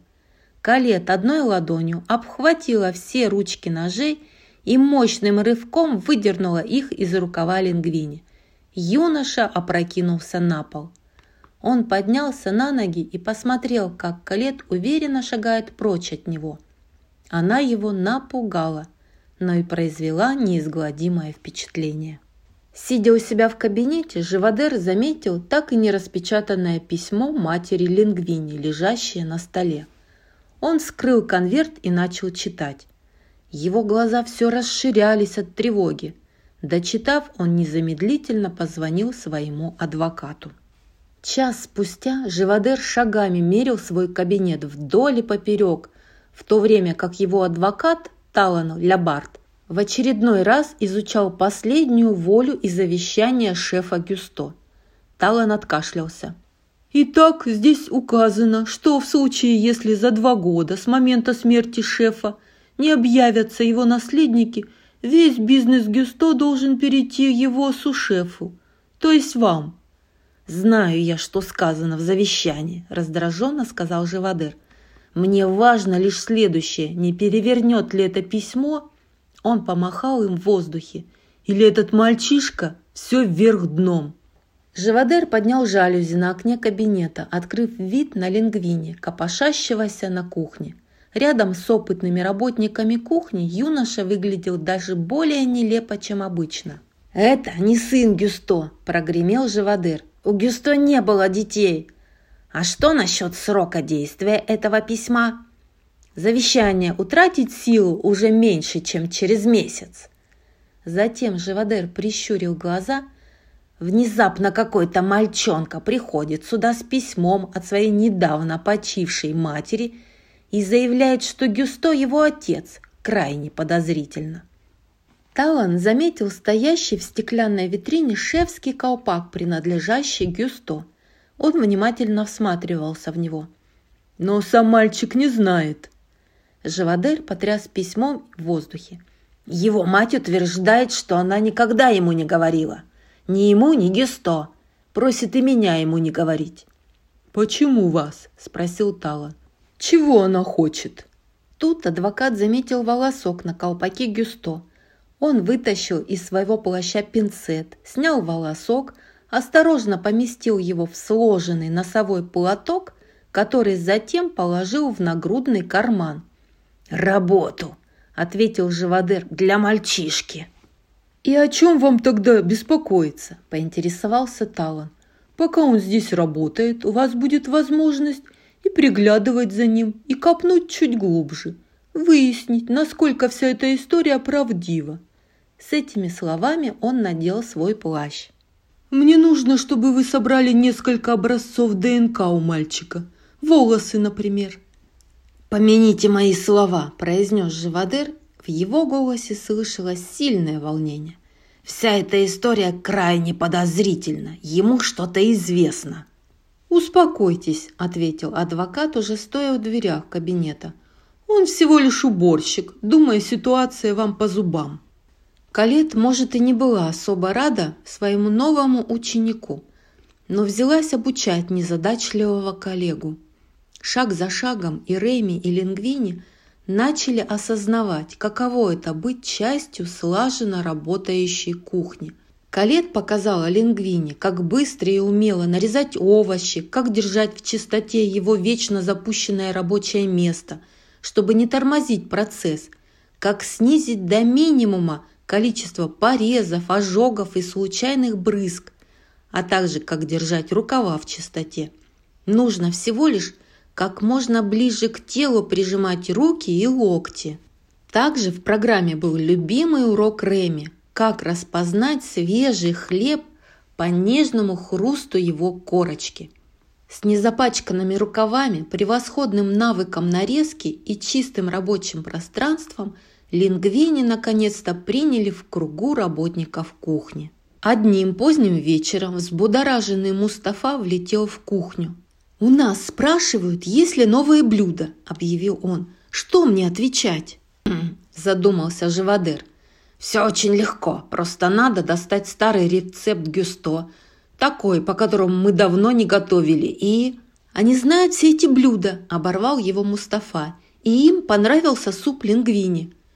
У Живодера от изумления отвисла челюсть. «То есть они хотят стрипни от лингвини?» Тут ему пришла в голову жестокая идея. Он едва не подтирал руки в предвкушении. «Замечательно», — сказал Живодер. «Если они хотят больше лингвини...» Тут он заговорил так тихо, что только Мустафа мог услышать его. «То скажи им, что шеф лингвини подготовил для них нечто исключительное, нечто, чего точно нет в нашем меню. И не забудь подчеркнуть, что в этом блюде выразится весь лингвини. Мустафа кивнул и вернулся в зал. Живодер вплотную подошел к лингвине, растянув губы в недружелюбной улыбке. «Пришло время тебе подготовить что-то соразмерное твоим талантам, лингвини забытый шедевр нашего шефа. Сладкое мясо а-ля Гюсто. Калет будет тебе помогать». «Да, шеф», — подтвердила она. «А теперь шевелитесь», — велел Живодер. «Наши клиенты не будут вечно ждать». Когда Живодер уже направлялся в свой кабинет, Лерус преградил ему дорогу. «Шеф, вы уверены?» – спросил Лерус. В его голосе слышалось беспокойство. Это же заведомо провальный рецепт. Даже сам Гюсто это признал. На это Живодер зловеще ухмыльнулся. Что ж, это как раз тот тип задания, что необходим шеф-повару в расцвете сил, сказал он и растворился в своем кабинете, удовлетворенно напивая себе под нос. Его коварный план был пущен в действие. Глава 8. Калет и Лингвини уставились на старую пожелтевшую карточку с рецептом. «Сладкое мясо а-ля гюсто», – прочла Калет. «Мясо готовится в панировке из морской соли с щупальцами каракатицы». Ее голос дрогнул. Пюре из шиповника, большое утиное яйцо, сушеные белые грибы, соус из анчоусов и лакрицы – она зажмурилась и отмахнулась от своих переживаний. Калет всегда готовила по рецептам, в точности соблюдая все пропорции, особенно если это были рецепты Гюсто. «Я не знала ничего про этот рецепт», – созналась она Лингвине. «Но это же рецепт Гюсто, так что...» «Лала», – позвала она, повернувшись, – «у нас ведь есть телячьи желудки, да?» «Есть, сейчас принесу», – раздался крик в ответ. «Э, телячьи желудки?» – переспросил Лингвини, которому стало дурно. Вскоре Реми уже управлял рукой Лингвини, которая должна была снять с горелки маленький горшочек с соусом и поднести его к колпаку Лингвини, чтобы Реми мог оценить запах. Поначалу Реми направлял Лингвини так, чтобы тот перелил соус в кастрюлю покрупнее, но потом он засомневался, у него появилась идея. Они добавили разных приправ, а затем наклонились и вкусили аромат блюда. Аппетитно! Реми этот запах определенно понравился. Он решил, что следует продолжить импровизировать. Дергая Лингвини за волосы, он увел повара подальше от его рабочего места. Лингвини начал толкаться рядом с другими поварами, очумело ища следующий необходимый ингредиент. Повара в ужасе наблюдали за тем, как он хватал продукты, несся к своей горелке и кидал их на раскаленную сковороду. Колет сверилась с карточкой. «Ты что вытворяешь?» – спросила она. «Мы же должны готовить по рецепту гюсто». Лингвини мешал соус. «Это и есть рецепт». Калет только покачала головой. «В рецепте ничего не сказано о масле из белых трюфелей. Что ты еще туда?» Тут она бросила взгляд на сковороду Лингвини. «Ты импровизируешь?» – ужаснулась она. «Нет времени проводить эксперименты. Блюда ждут посетители». Лингвини был недоволен трудами Реми. «Ты права», – ответил он и стукнул по своему колпаку. Мне следовало сразу слушаться тебя».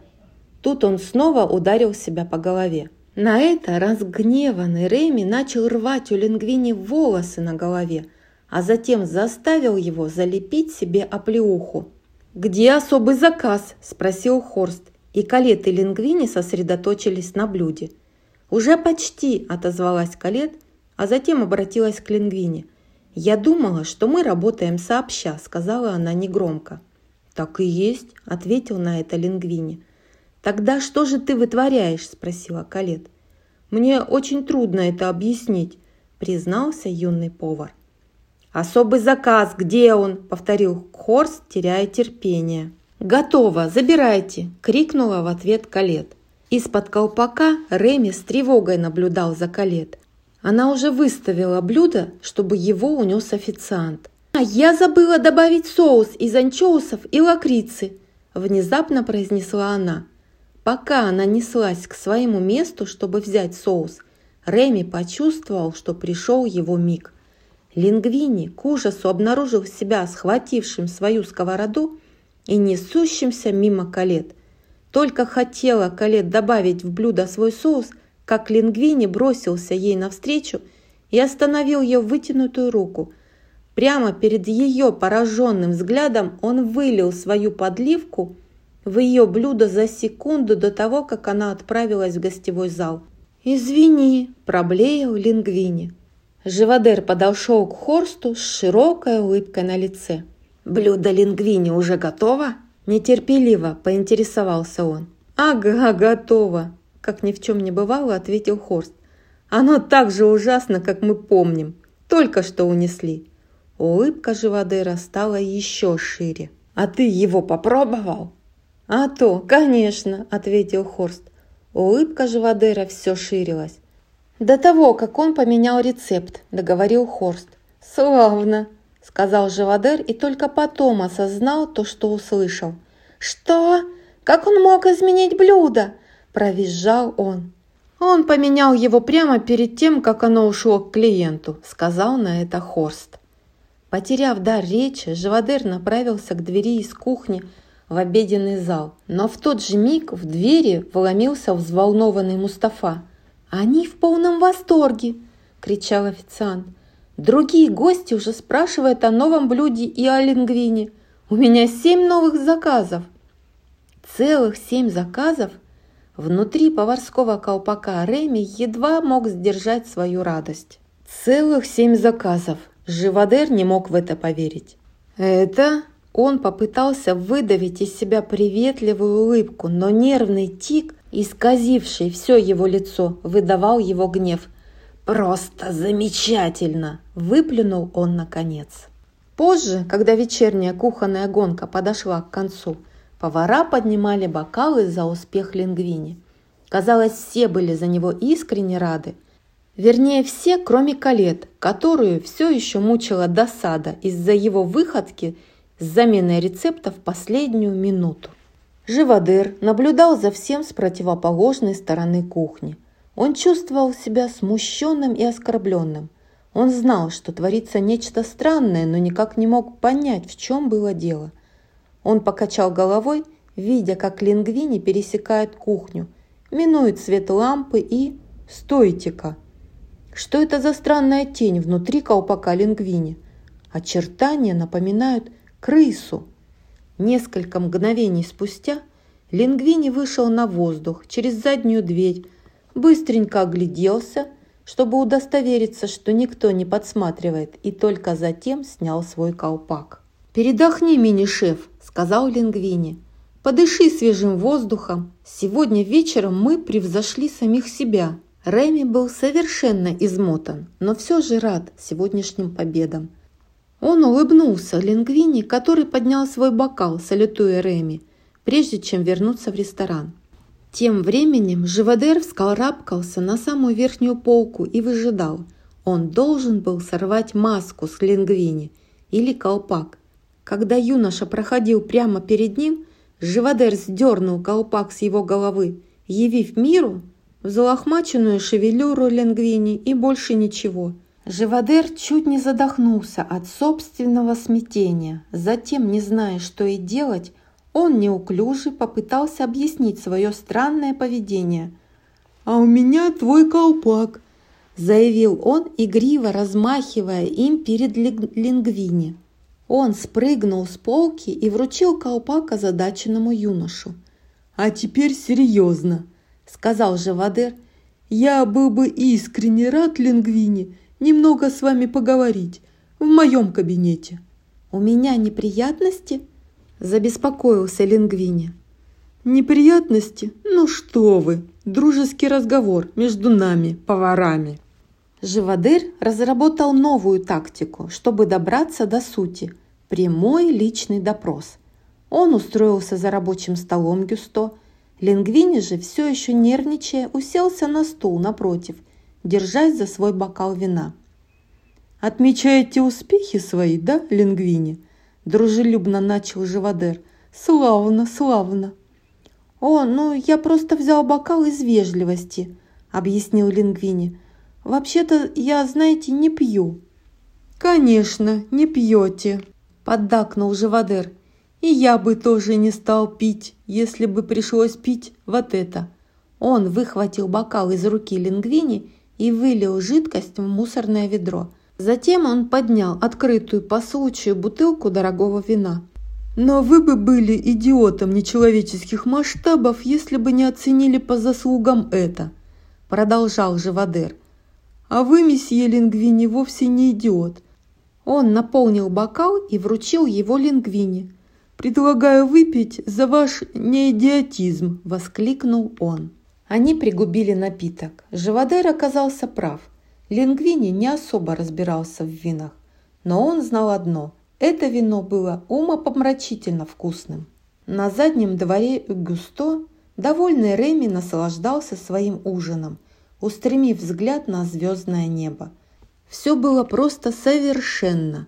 Хлеб с идеально хрустящей корочкой – сыр с безупречно тонкой ореховой ноткой и его совершенно идеальная жизнь. Но внезапно он замер, встревоженный шуршавшими звуками за помойными баками. Инстинкт подсказал ему бежать, но ему было слишком любопытно. Он подкрался ближе. «Реми, ты?» – спросил такой знакомый голос. «Эмиль!» – воскликнул Реми. Двое братьев кинулись в объятия друг другу, хохоча от радости. «Что ты здесь делаешь?» – спросил Реми. «Я думал, что никогда больше никого из вас не встречу. Я думал, что на этом конец. Какова была вероятность, что мы вот так найдем друг друга?» «Это просто невероятно!» – воскликнул Эмиль. «Ты жив! У тебя получилось! Все уже думали, что с тобой все кончено. Мы решили, что ты не удержался на плаву». «Что это ты ешь?» – подозрительно спросил у брата Реми. Эмиль вытянул вверх какой-то непонятный мусор и откусил от него. «Я и сам не знаю, если честно», – признался он. «Думаю, когда-то это была обертка». Реми выхватил мусор из лап Эмиля и отшвырнул его. «Как ты можешь это есть?» «Нет уж, теперь ты в Париже, мой дорогой. Это мой город, Никто из моих братьев не будет давиться отбросами в моем городе. Эмиль дожидался снаружи, пока Рэми пробрался на кухню, чтобы добыть ему немного еды. Младший брат направился прямо к хранилищу продуктов. Когда он уже был готов его открыть, что-то его остановило. В этот момент он услышал смех Лингвини, раздающийся через стены кабинета Живодера. Реми почувствовал угрызение совести, но все же сдвинул защелку, спрыгнул на пол и зашел прямо в хранилище. Внутри он увидел призрак шефа Гюсто. «Реми», — сказал ему Гюсто, — «неужели ты воруешь? Ты же уверял Лингвини, что он может тебе довериться». «И он может», — ответил Реми, — «это для моего брата. Но мальчик может снова лишиться работы», — наставническим тоном произнес Гюсто. «Это значит, что и я ее лишусь. У меня все под контролем, ладно?» – сказал Реми. Тем временем в кабинете Живодера Лингвини выглядел все более и более расслабленным. По правде говоря, он был на веселе. «Расскажите мне, Лингвини, о ваших интересах», – попросил Живодер. «Вы любите животных?» Лингвини рассмеялся. «Э, животных? Каких животных?» «Ну, обыкновенных», – продолжал Живодер. «Кошек, собак, лошадей, свинок, крыс». Лингвини в ответ лишь одарил его бессмысленной улыбкой. Живодер тяжело вздохнул. «Это будет непросто». Реми вышел из кухни с охапкой фруктов и сыров для старшего брата. Эмиль же, предоставленный на время самому себе, нашел еще каких-то объедков и блаженно их поедал. «Эй, я тут принес тебе кое-чего». У Реми прихватило дыхание, когда он увидел, чем занимается брат. «Нет, нет, о нет, выплюнь это немедленно!» Привыкший быть покорным, Эмиль выплюнул отбросы. Вид у него был пристыженный. Реми вздохнул. Поймет ли когда-нибудь его брат, в чем именно прелесть еды? Он протянул Эмилю дорогие сыры с фруктами, но тут Эмиль кое-что осознал. «Постой-ка, что же это мы делаем? Папа даже не знает о том, что ты жив. Нам срочно нужно возвращаться в семью. Все будут в таком восторге». Вернуться в семью? В этом Реми не был так уж уверен. «Да, но...» «Что?» – переспросил Эмиль. «Дело в том, что мне нужно...» Реми нерешительным жестом указал на кухню. Эмиль нахмурился. «Что тебе может быть нужно больше, чем семья? Что важнее семьи ты нашел здесь?» Спросил он разгневанно, глядя брату в глаза. Реми потупил взгляд, и решительности у него поубавилось. Глубоко в душе он догадывался, что его идеальная новая жизнь была слишком хороша, чтобы так продолжаться. Тревожным взглядом он посмотрел в сторону кухни. «Ну, я... Хорошо, можно и навестить». Тем временем Живодер успел раскупорить уже не одну бутылку своего самого дорогого вина. Однако его расследование зашло в тупик. «У тебя была когда-нибудь домашняя крыса?» В отчаянии спросил Живодер. «Не-а», ответил Лингвини. «Может быть, ты проводил опыты над крысами?» «Не-а», «Может быть, ты жил когда-нибудь в трущобах?» – спрашивал Живодер. «И вовсе ни капельки нет». Терпение Живодера достигло своего предела. «Ты что-то знаешь о крысах!» – завопил он. «Кр-та-та!» – бессмысленно пробормотал Лингвини. «И почему он так называется?» «Кто называется?» – спросил раздраженно Живодер. «Рататуй. Это же как жаркое, ведь я прав?» – переспросил Лингвини. «С чего его так назвали? Если даешь блюду имя, нужно давать такое, чтобы звучало вкусно. Рататуй звучит невкусно». Тут Лингвини задумался. «Похоже на сабантуй или на крокотук. Звучит совсем неаппетитно», – наконец заключил он. Затем юноша поднес бокал к рту, чтобы сделать еще глоток. Но, увы, бокал был пуст. Он протянул его Живодеру, чтобы тот наполнил его в очередной раз. Живодер угрюмо посмотрел на него. «Сожалею», – произнес он с грохотом, бросая пустую бутылку в мусорное ведро. «Но вино закончилось!» Глава 9 Реми вздрагивал от омерзения, пока Эмиль вел его через подземные лабиринты парижской канализационной системы. Там было темно, влажно, грязно и холодно. Вскоре они добрались до нового места обоснования крысиного лагеря. Клан крыс был потрясен новостью о возвращении Реми. но никто не радовался так сильно, как Джанго. Он схватил лапу сына и торжественно поднял ее в воздух. «Мой сын вернулся!» – прокричал он под бурные овации крысиной толпы. Праздничное настроение толпы вскоре обернулось головокружительной вечеринкой. Крысы отплясывали под музыку и наслаждались напитками и закусками. Джанго, Реми и Эмиль сидели во главе стола. Они подняли свои наперсточные бокалы, приветствуя Реми, вернувшегося домой. Джанго обратился к Реми. «Найти кого-то, способного заменить тебя на посту проверяльщика на яд, нам не удалось», – сказал он. «Никто не отравился, к счастью, но нам пришлось непросто. Что ж, самое главное, что ты вернулся домой». Реми набрал побольше воздуха. «Да, но вот как раз про это «Тяжело же там, в большом мире, не так ли?» – перебил его отец.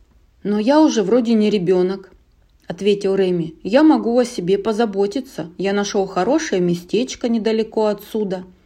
Так что смогу навещать вас чаще». «Навещать?» – переспросил Джанго. Он решил, что ослышался. «Что?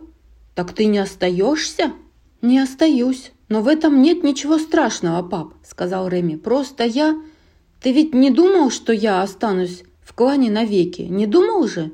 Пока Реми и Джанго спорили, Эмиль попытался разрядить обстановку. «Эй, а группа-то сегодня в ударе, а?» – спросил он. Но Реми и Джанго пропустили его слова мимо ушей. «Крысы», – продолжал Реми, – «все, что мы делаем, мы берем. Я устал забирать, отец. Я хочу творить вещи. Я хочу создавать в этом мире что-то новое». «Говоришь совсем как один из людей», – сказал Джанго. «Которые не так плохи, как говоришь ты». «Ах, так?» – вызывающе сказал Джанго. «И почему ты так уверен в этом?» «У меня была возможность наблюдать за ними довольно близко», – осторожно ответил Реми. «И люди, они, знаешь, не так плохи, как говоришь ты». У Джанга появилась идея. «Пойдем со мной», – позвал он Реми. «Есть кое-что, что ты должен увидеть». Джанго и Реми двигались в полной тишине, пока не добрались до лавки дезинсектора.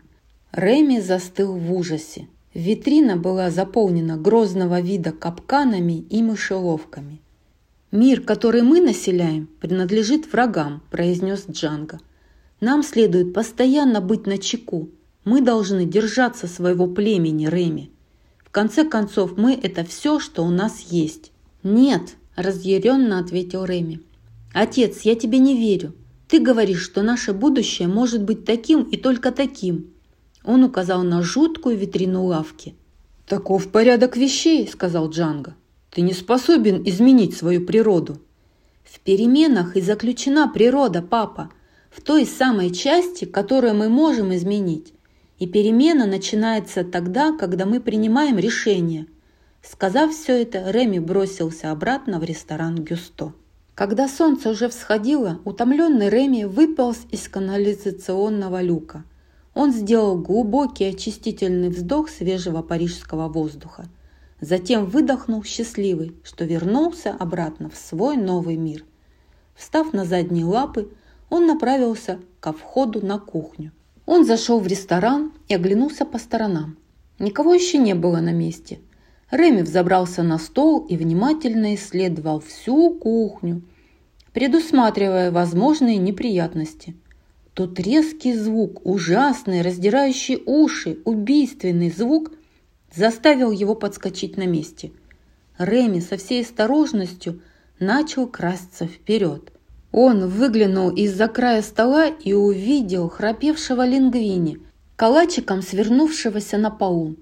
Ситуацию усугубляло то, что Реми услышал рев подъезжающего к ресторану мотоцикла «Калет». Не теряя ни секунды, Реми вскочил прямо на голову Лингвини и схватил по пучку волос своими крошечными лапками. Умело дергая их, он смог поднять Лингвини на ноги и заставить его стоять. Но как он ни старался, разбудить Лингвини ему не удалось. В панике Реми окинул взглядом кухню. Что же ему делать? Он заметил пару солнечных очков и натянул их на нос Лингвини ровно в тот момент, когда Калет вошла через заднюю дверь. Калет глубоко вздохнула, пересекла комнату и начала подготовку к рабочему дню. Каким-то образом Реми удалось заставить Лингвини нарезать овощи. Лениво, но убедительно на вид. Однако в темных очках и с вялыми небрежными движениями Лингвини выглядел раздражающе, прямо источая всем своим видом излишнюю самоуверенность. «Доброе утро!» – прохладно сказала Калет. Реми опешил. Он никак не смог бы заставить Лингвини говорить, поэтому он заставил его продолжить нарезать овощи. Калет была возмущена. Неужто Лингвини ее игнорировал? «Доброе утро!» – повторила она. Не зная, что делать, Реми развернул к ней голову Лингвини и склонил ее, изображая кивок. Калет продолжила свои приготовления. «Итак, наш шеф, он пригласил тебя на бокал вина. Это достижение. И что он сказал?» – спросила она. В отчаянии Реми вновь развернул голову Лингвини к Калет.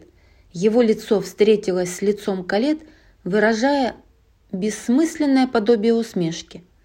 «Что? Так ты что, не хочешь мне говорить?» «Ах, простите великодушно за вторжение в ваши глубокие личные отношения с начальством», вспыхнув, произнесла Калет.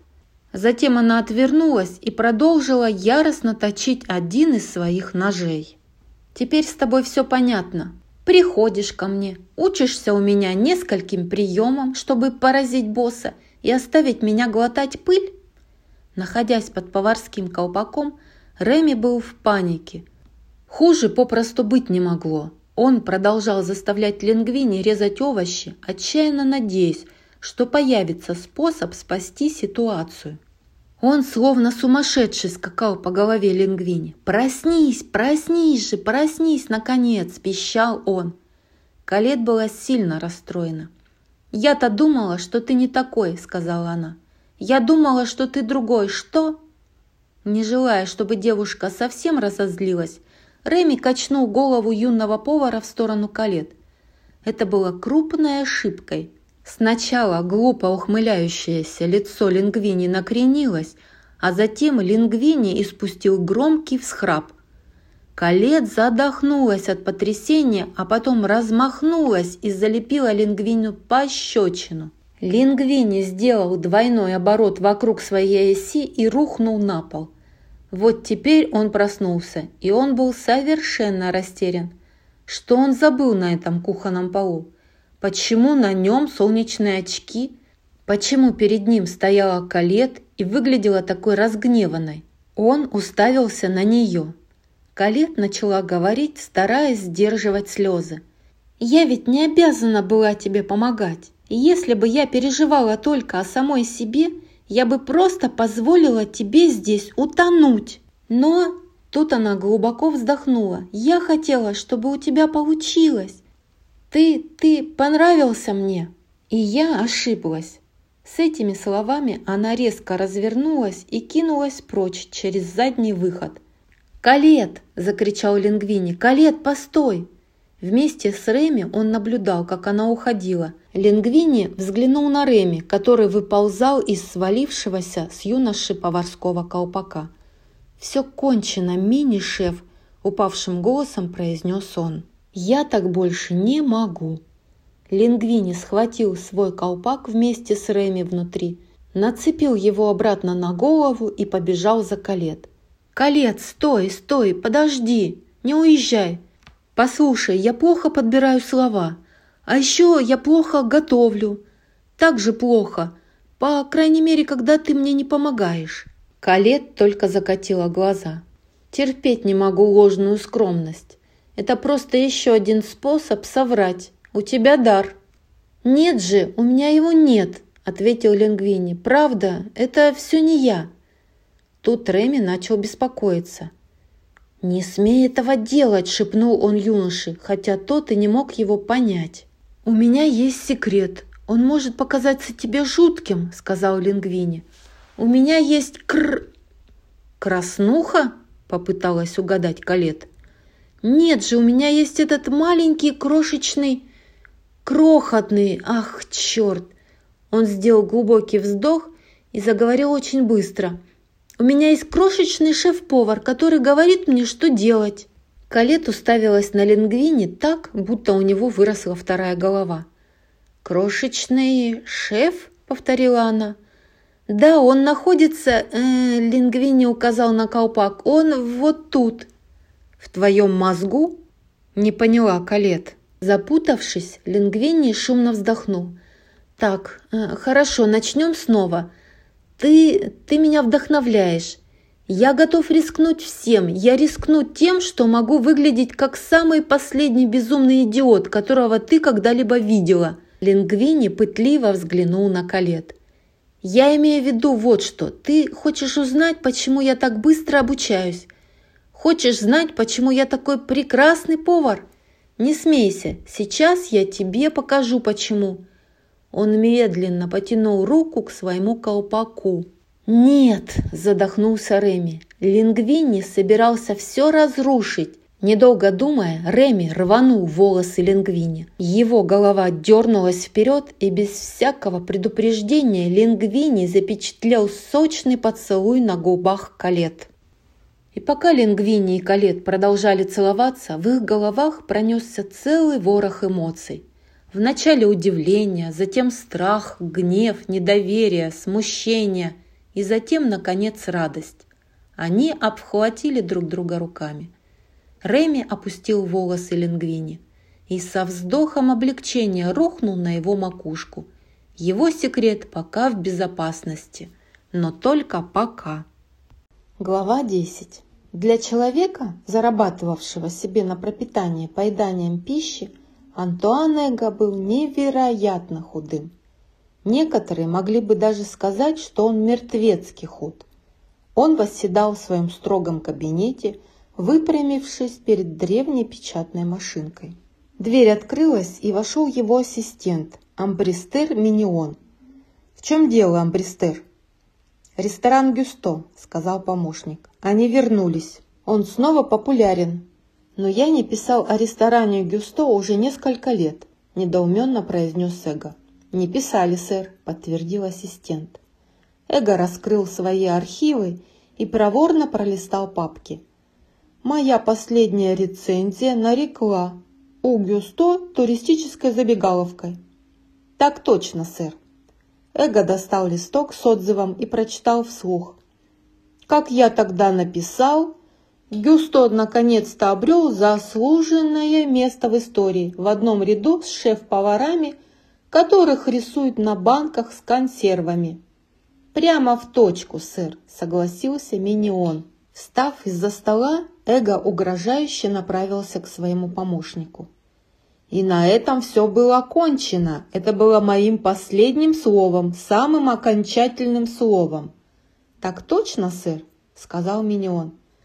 «Тогда ответь мне, Амбристер», – произнес Эго, нависая над ним. «Как они могут вновь прославиться?» Тем временем Живодер получил несколько скверных новостей от своего адвоката. Очень скверных новостей. «Нет, нет, нет!» – скрежетал он зубами. «Образцы ДНК совпадают», – сказал Талан, спокойно потягивая крепкий эспрессо. Совпадает и по времени, все подходит. Он сын Гюсто. «Но этого просто не может быть!» – застонал Живодыр. «Все это подстроено! Мальчишка знает!»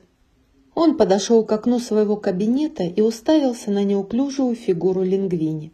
«Только посмотрите на него! Притворяется, будто он идиот! Он просто играет с моим разумом, как кошка с... С чем они там играют?» «С клубком ниток», – предположил Талан. «Да!» – завопил Живодер. «Прикидывается дурачком. Все дразнит меня этой крысой». Живодер все развивал и развивал свою теорию заговора. Крыса была частью плана Лингвини по сведению шефа с ума. И, судя по всему, этот план работал. «Срок завещания истекает через три дня», – сказал Талан, закрывая портфель. Затем можете уволить его, как только он перестанет быть полезным, и тогда никто ничего не узнает». Он натянул плащ, но задержался в дверях. «Меня беспокоят те образцы волос, что вы мне дали. Я был вынужден отослать их обратно в лабораторию». «Почему это?» – спросил Живодер. «Потому что в первый раз экспертиза показала, что это были не волосы, а шерсть грызуна». «Шерсть грызуна?» Живодер чуть не рухнул в обморок. Поцелуй ненадолго спас Реми от беды, но теперь ему приходилось за него расплачиваться. Лингвини был по уши влюблен в Калет, и внезапно Реми осознал, что больше не обладает над ним властью. Никакое количество рывков за волосы не могло заставить Лингвини выполнять команды Реми. Однажды, готовя по рецепту, Реми заставил Лингвини протянуть руку за конкретной приправой, нужной для блюда. «Нет-нет-нет», передавая юноше другую приправу, сказала Калет. «Попробуй это, так будет лучше». Ужаснувшись, Реми задергал его волосы, пытаясь удержать контроль, однако Лингвини взял приправу, протянутую Калет. Однажды утром Реми вышел в переулок позади ресторана «Гюсто». Там он обнаружил своего старшего брата и свору его друзей. Они были голодны и искали еду. Реми решился принести им продуктов из кладовой, но она была заперта. Похоже, ему придется искать ключ в кабинете Живодера. Реми был практически уверен, что знает, где именно его найти. После долгих усилий ему удалось открыть ящик письменного стола, и он начал перебирать его содержимое. Реми увидел, что ключ спрятан под папкой с надписью «Гюсто. Последняя воля и завещание». Реми взглянул на портрет Гюсто, висевший в кабинете. «Твоя последняя воля?» – воскликнул он. Реми раскрыл папку и увидел завещание Гюсто, недавние вырезки из прессы о ресторане и, в частности, о мастерстве Лингвини – а также конверт, в углу которого был написан адрес отправителя, матери Лингвини. «Ты ведь не против, если я?» – спросил он у портрета, подразумевая письмо. «Нет, вовсе нет», – ответил внезапно сошедший с портрета Гюсто. «Лингвини. Как вообще могут быть связаны Лингвини и твоя последняя воля?» – спросил Реми. «Когда-то это был мой кабинет», – сказал Гюсто. Реми вытащил из конверта письмо и прочитал его. Затем он прочитал завещание. Затем он перечитал письмо с расширенными от изумления глазами. «Так он твой сын!» – пискнул Реми. «Так у меня есть сын?» – переспросил ошеломленный Гюсто. «Да как ты можешь об этом не знать?» – удивился Реми. «Я лишь плод твоего воображения», – заявил Гюсто. «Если ты не знал, то как я мог знать?» «Ну что ж, твой сын является законным владельцем этого ресторана», – подытожил Реми. В этот момент в кабинет внезапно зашел Живодер. Он застыл на месте, потрясенный странной картиной. На его столе сидит крыса и читает его личную почту. Реми зажал письмо и завещание в зубах и кинулся к выходу. «Нет, нет!» – завопил Живодер. «Крыса!» Реми выскочил на улицу. Живодер пушечным ядром вылетел через заднюю дверь и столкнул только что подъехавшего Лала с его скутера. Живодер вскочил на скутер и кинулся в погоню по горячим крысиным следам. Он и Реми маневрировали между машинами, устроив на улицах Парижа настоящую гонку. Живодер вот-вот должен был нагнать маленького грузуна, но как только Живодер потянулся к документам, чтобы вырвать их из пасти Реми, крыса резко остановилась. Живодер же вместе со скутером нырнул вниз в лестничный пролет и совершил шумную аварийную посадку. Он взвыл от отчаяния. Живодер поднял глаза и увидел, что Реми все еще смотрит на него с пешеходной дорожки с бумагами, зажатыми в зубах. Тут Реми довольно рассмеялся. Но, к несчастью, порыв ветра от проезжающего мимо автобуса – выхватил завещание из пасти Реми. Завещание взвелось высоко в воздух, затем, колеблясь, зависло над берегом реки. Живодер решил, что у него появился шанс. Он забрался обратно на скутер и двинулся вперед, заколыхавшимися на ветру бумагами. Реми же преследовал завещание, несясь по перилам набережной с письмом матери Лингвини, все еще зажатым в зубах, Завещание начало медленно опускаться, направляясь прямиком в протянутые руки Живодера. Но именно в это мгновение Реми совершил два невероятных отчаянных прыжка. Один спирил на дерево, второй с дерева как раз навстречу зависшему в воздухе завещанию, которое он зацепил зубами прямо в полете. Потрясенный Живодер наблюдал за тем, как Реми приземлился на полотняную крышу проходящего мимо речного катера. Живодер запрыгнул на палубу судна. Реми, плотно зажав документы в зубах, перескочил на другую, идущую попутно лодку. Живодер последовал за ним. Следующее попутное судно, корабль-ресторан, находились слишком далеко, чтобы Реми смог на него перепрыгнуть. Живодер рассмеялся. Завещание было почти у него в руках. Однако Реми все равно совершил этот невероятный прыжок. Бумаги в его зубах подхватил попутный ветер, что позволило Реми благополучно приземлиться на палубу. Живодер прыгнул вслед за ним, но ему повезло меньше. Алчного шеф-повара с распростертыми объятиями встретили холодные воды сены. Час спустя Живодер снова показался у себя в кабинете. Он вымок до нитки был в ярости. Ярость его только усилилась, когда он застал Лингвини сидящим за его рабочим столом. «Ты!» – прошипел Живодыр. «Убирайся из моего кабинета!» «Он не в вашем кабинете», – возразила Калет. «Это вы в его кабинете», – добавила она, взмахнув завещанием Гюсто. От шока у Живодера перехватило дыхание. Лингвини стал всеобщим любимцем Парижа. Журналисты заполнили ресторан в ожидании пресс-конференции. Все хотели заполучить фотографию восходящего молодого шеф-повара, а также цитату или две для завтрашней утренней газеты.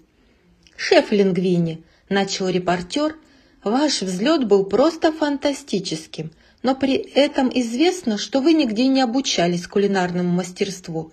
В чем секрет вашего гения?» «Секрет?» переспросил Лингвини. «Значит, хотите узнать правду?» Реми улыбнулся и пригладил свою шорстку. Наконец-то его ждет минута триумфа. Однако Лингвини не поднял свой колпак и не представил Реми журналистам. Вместо этого он сказал, «Я, я просто я сын Гюсто, думаю, у меня это в крови». Реми был разочарован. И его недовольство Лингвини только возрастало, пока юный шеф продолжал удовлетворять любопытство журналистов, ни одного раза не упомянув о Рэме. Рэми начал гневно тянуть и дергать волосы Лингвини, но тот просто снял свой поварской колпак с Рэми внутри и поставил его на столик рядом. Он больше не хотел, чтобы Реми отвлекал его внимание. Через дорогу от ресторана, нервный, небритый, одетый в потрепанный плащ Живодер, зашел в телефонную будку. Краем глаза он видел очередь из клиентов, тянувшуюся змейкой от ресторана через весь квартал. В сереньком, заваленном документами Министерстве здравоохранения зазвонил телефон. «Инспектор», – произнес Надар Лесар, отвлекшись от вороха бумаг. «Я хотел бы сообщить о крысином гнезде», — негромко сказал Живодер. «Крысы наполнили мой э, э, ресторан у Гюсто». «Значит, у Гюсто, да?» — ответил Лисар. «Я могу заскочить с проверкой». Он раскрыл свой ежедневник. «Первая свободная дата через три месяца». Живодер чуть не выронил трубку из рук. «Но вы же должны прибыть немедленно! Это же ресторан высокой кухни!» Лисар на это только вздохнул. «Месье, я получу ваше донесение. Если что-то отменится, я впишу вас в освободившееся место в расписании». «Но, крыса, вы же обязаны!» Лисар повесил трубку, а немевший живодер прислушивался к гудкам.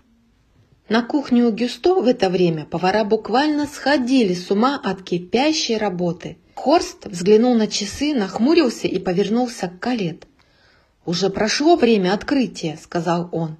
«Лингвини должен был закончить еще час назад». Калет на это только раздраженно хмыкнула. Внезапно передняя дверь гостевого зала распахнулась. За ней стоял высокий, худой и грозный человек. Это был Антуан Эго. Все журналисты как один затаили дыхание.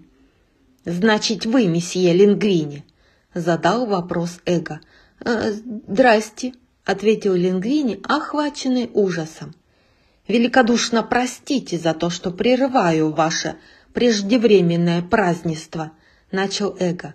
«Но я решил, что будет честным с моей стороны дать вам, так сказать, фору, как новичку в нашей игре». «Игре?» – озадаченно переспросил Лингвини. «Игре», – ответил Эго. Вы играли в игру без соперника, что, как можете догадаться, идет против правил. Пресса бешено защелкала вспышками и заскрипела перьями. «Я вернусь сюда завтрашним вечером с самыми высокими ожиданиями», – зловеще произнес Эго. «Молитесь о том, чтобы меня не разочаровать». С этими словами он вышел из ресторана. Пресс-конференция была окончена. Прежде чем вернуться на кухню, Лингвини вместе с Реми зашел в свой новый кабинет. «Ты отвлекал меня на глазах у журналистов», – раздраженно сказал он. «Как, по-твоему, мне сконцентрироваться, если ты постоянно дергаешь меня за волосы? И еще кое-что. Твое мнение здесь не единственно важное. Колец, знаешь ли, тоже умеет готовить». Однако Реми, сидевший все это время на голове Лингвини, под колпаком понял, что сыт по горло. Он схватился за волос Лингвини и дернул их так сильно, как только мог.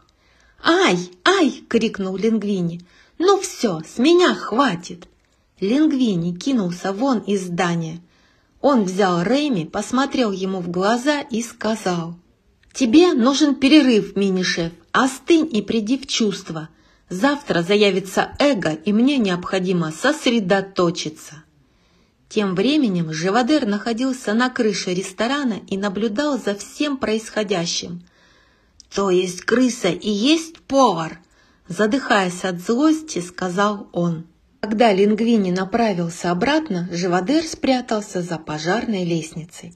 Реми был очень зол на Лингвини. Он подхватил стеклянную бутылку и уже было хотел швырнуть ее в стену, когда лицом к лицу столкнулся с Эмилем и сворой других крыс. «Прости меня, Рэйми», — начал Эмиль. «Я знаю, что ребят здесь слишком много. Я пытался им объяснить». «Знаешь что?» — перебил его Рэми. «Не переживай. Ужин за мой счет. Мы пойдем туда после закрытия. Скажи отцу, чтобы привел всю нашу семью». Той же ночью Лингвини вошел в свою новую роскошную квартиру, надеясь застать там Реми. Поскольку Лингвини теперь был новым владельцем ресторана, он мог сказать «прощай квартирке с электрической плиткой» и «здравствуй роскошному виду на Эйфелеву башню». «Мини-шеф!» – позвал он.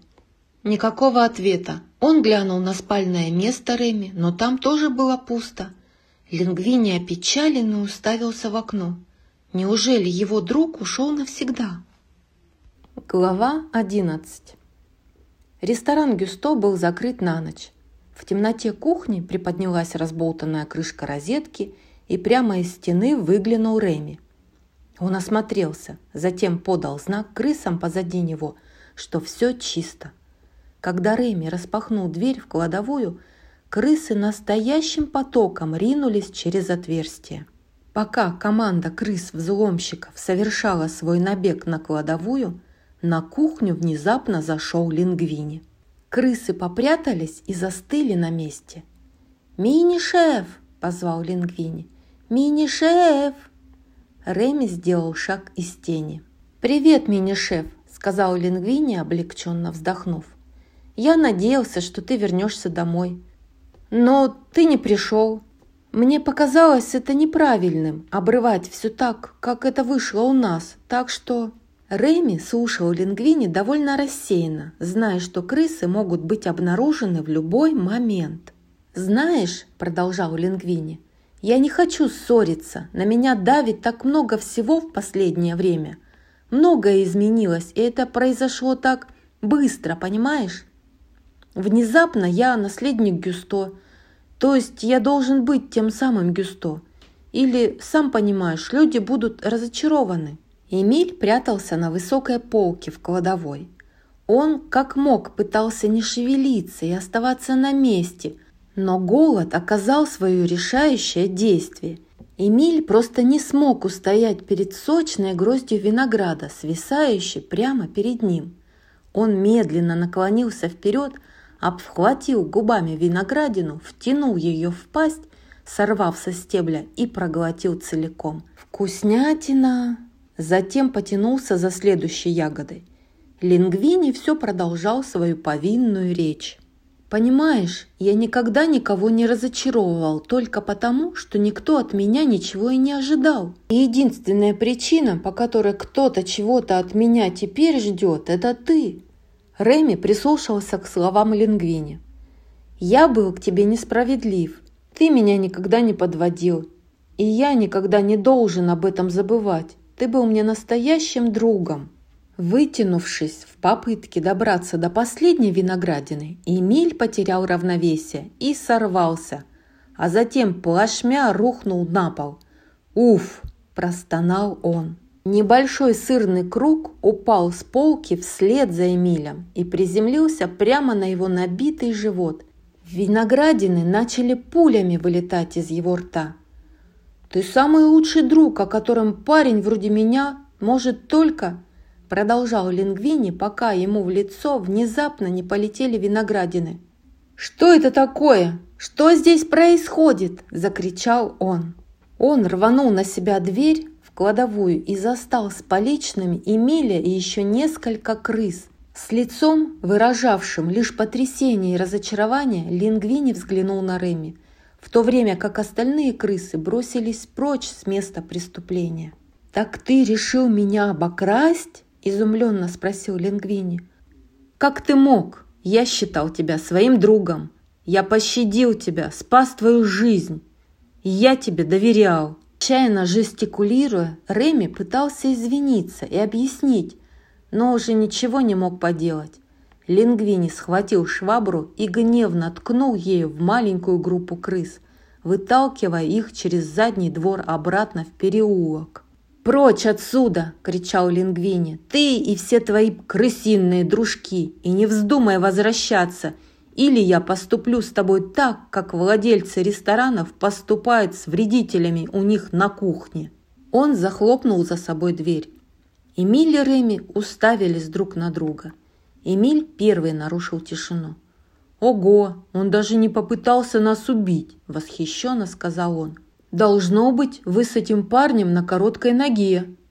Джанго и остальные крысы из клана появились из темноты. «Ты был прав, пап. Кого я пытаюсь обмануть?» – сказал Реми. «Мы те, кто мы есть. Мы крысы». Он взглянул на кухню. «Что ж, скоро он должен уйти. Рэми медленно отвернулся. Слова Лингвини обожгли его. Теперь он понимал, как к нему относится человек, которого он считал своим лучшим другом. «Теперь вам известно, как проникнуть внутрь? Крадите все, чего только захочется». «А ты не с нами?» – спросил Джанго. «Я потерял аппетит», – печально ответил Рэми. Со скорбью Джанго смотрел, как уходит его сын. Хоть все обернулось именно так, как он и предсказывал, ему было тяжело видеть сына таким расстроенным. Следующим утром Лингвини сидел в своем кабинете, испытывая настоящую паническую атаку. Калет заглянула в дверь. «Сегодня важный день», – сказала она. «Тебе следует им что-нибудь сказать».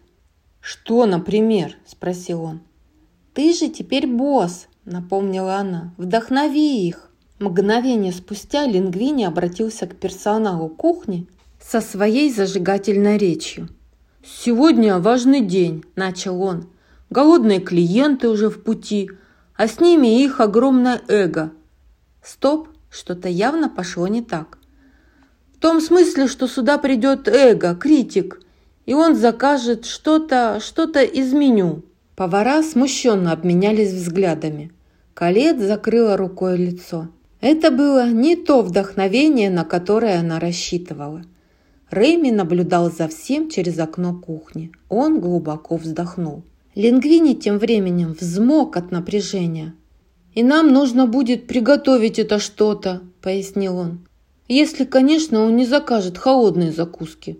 Реми вновь вздохнул. Это становилось болезненным. «Не можешь просто взять и бросить все, да?» – раздался голос. Реми резко обернулся. Перед ним был Эмиль. «Тебе правда не следует тут находиться в рабочее время ресторана», – сказал Реми. «Тут небезопасно». «Но я голоден», – жалобно воскликнул Эмиль. «И мне даже не нужна здешняя еда для счастья. Суть в том, друг мой, чтобы не быть придирчивым». Он прочистил горло. «Смотри и учись». Тут Эмиль приподнял край брезента, за которым лежал крупный кусок сыра. В тот же момент Реми увидел, что сыр находится внутри ловушки. «Нет, стой!» – прокричал он. Он кинулся к Эмилю и оттолкнул его в сторону. Но, к несчастью, Реми сам угодил прямо в ловушку и оказался в заперти. «О, нет!» – застонал Эмиль. «Ох, нет, нет, нет! Что же нам делать? Пойду за отцом!» Внезапно над ними нависла тень. Она принадлежала Живодеру, и Живодер злобно усмехался. Со скоростью пули Эмиль спрятался среди помойных баков. Живодер поднял ловушку с ухмылкой, растянутой до ушей. «Может, ты и умная», — сказал он, — «но не забывай, ты всего лишь крыса». На кухне же Лингвини продолжал свою пламенную речь, шедшую наперекосяк. Это правда, что он отнял у нас целую звезду, когда в последний раз рецензировал ресторан. Это правда, что, вероятно, это и убило Гюс моего отца – но я скажу вам лишь одно. На этом месте в двери кухни вломился Мустафа. «Эго уже здесь!» – объявил он. Все замерли. Казалось, будто из комнаты внезапно высосали весь воздух. Тут Калет нарушила паузу. «Антон Эго – это просто еще один клиент», – сказала она. «А теперь заготовку». Именно это всем и необходимо было услышать. С воодушевлением повара вернулись к работе. Тем временем в переулке Живодер поставил ловушку в багажник своей машины. Он вновь усмехнулся. «Итак, мне пришла на ум довольно простая договоренность. Ты создаешь для меня новую линейку замороженных полуфабрикатов от шефа Живодера, а я в обмен на это тебя не убью». Реми выглядел ошеломленным. Улыбнувшись напоследок, Живодер захлопнул багажник. Реми обхватил лапками прутья своей клетки и потряс решетку. Он и вправду попался. Внимательно изучив меню, Эго захлопнул его и передал Мустафе. Потом тихо заговорил. «Скажи своему шеф-повару Лингвине, что я хочу то блюдо, которое он осмелится мне подать. Скажи ему, чтобы...»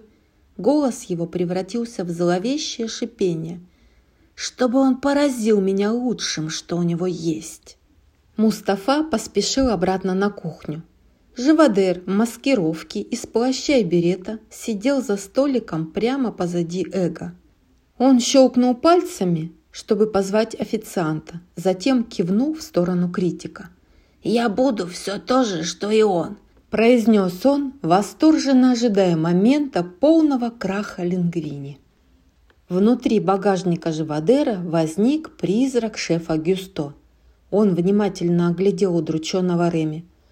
«Так, значит, мы сдаемся», – произнес он. «Почему ты так говоришь?» – спросил Реми. Гюсто огляделся вокруг и пожал плечами. «Мы в клетке, заперты в багажнике автомобиля и наше будущее предстает в виде замороженных полуфабрикатов. «Нет», – поправляя Гюсто, сказал Реми, – «это я один в клетке, это я сдался, ты свободен». «Я свободен ровно настолько, насколько ты это воображаешь», – сказал Гюсто. «Настолько же, насколько свободен ты». Реми только закатил глаза. «Я тебя умоляю, мне так надоело притворяться. Я притворяюсь крысой ради своего отца. Делаю вид, что я человек, управляя лингвини. А еще я притворяюсь, будто ты существуешь, чтобы у меня был хоть кто-то, с кем можно поговорить. Ты только и делаешь, что говоришь то, что я и без тебя знаю. Я знаю, кто я такой. «Зачем мне нужен ты, напоминающий мне об этом? Почему я должен продолжать притворяться?» В ответ Гюсто улыбнулся. «Ах, Реми, ничего ты не должен», — сказал он, а затем испарился.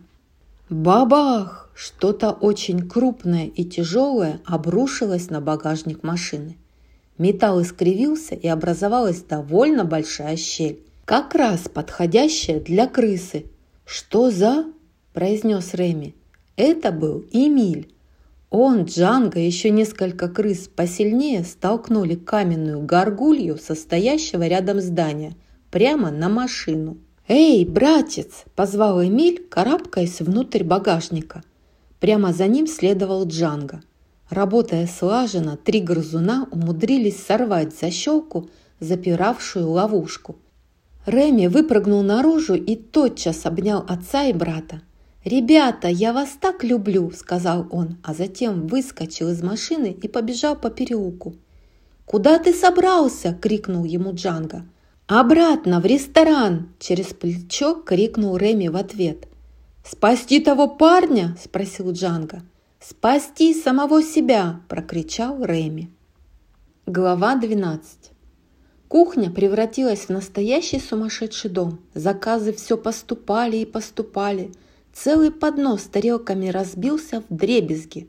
Официант подскользнулся и упал – Вся кухня разваливалась на части под командованием Лингвини.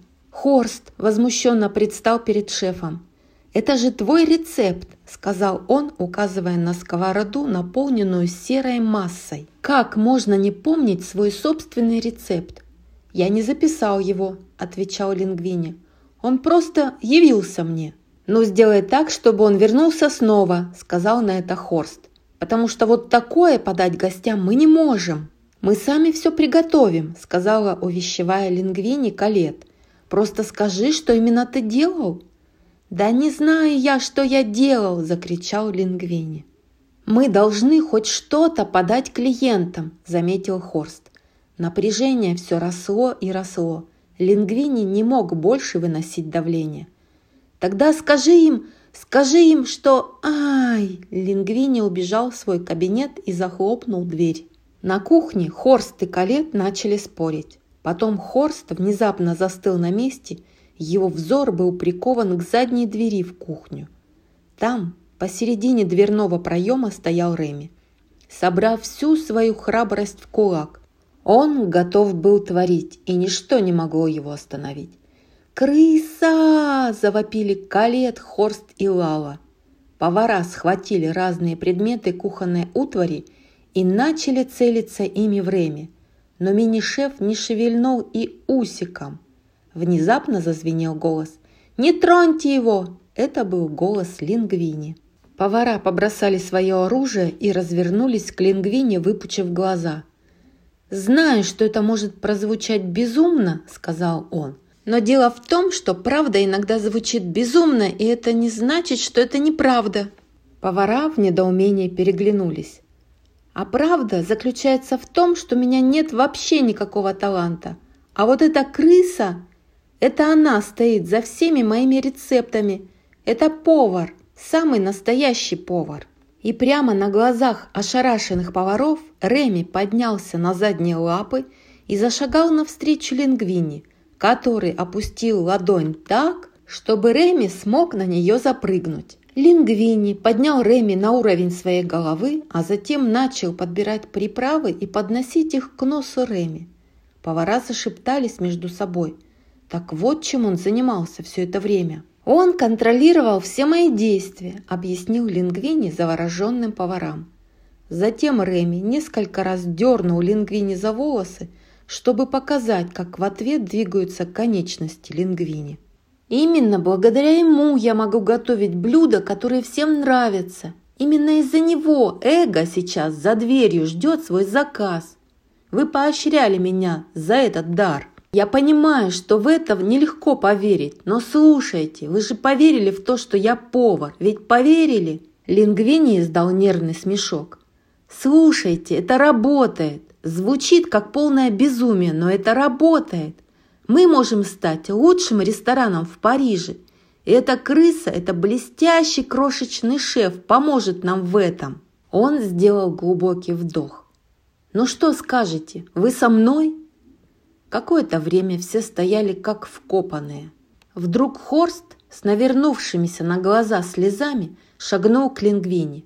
Юноша благодарно улыбнулся ему, но Хорст вручил ему свой колпак и фартук и покинул кухню.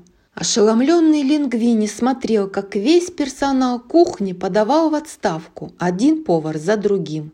Осталась одна лишь Калет. Она размахнулась, собираясь дать Лингвини пощечину, но затем передумала. После этого она, как и остальные, покинула кухню.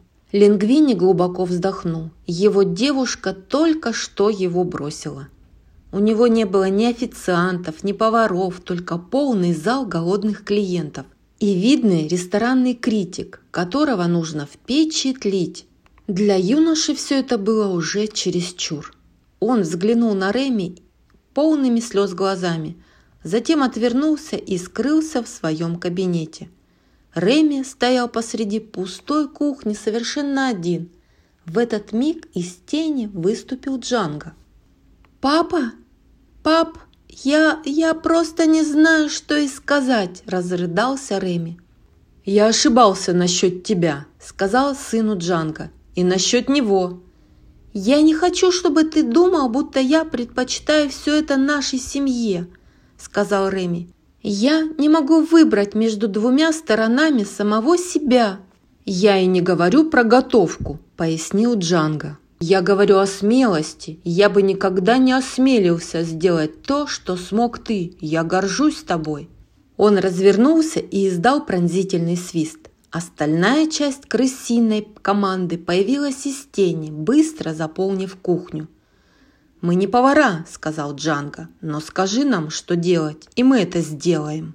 Они услышали скрип. На пороге задней двери стоял инспектор здравоохранения. Он стоял, оцепенев от шока, выпучив глаза на кухню, прямо-таки кишащую крысами. Он медленно попятился назад и кинулся бежать.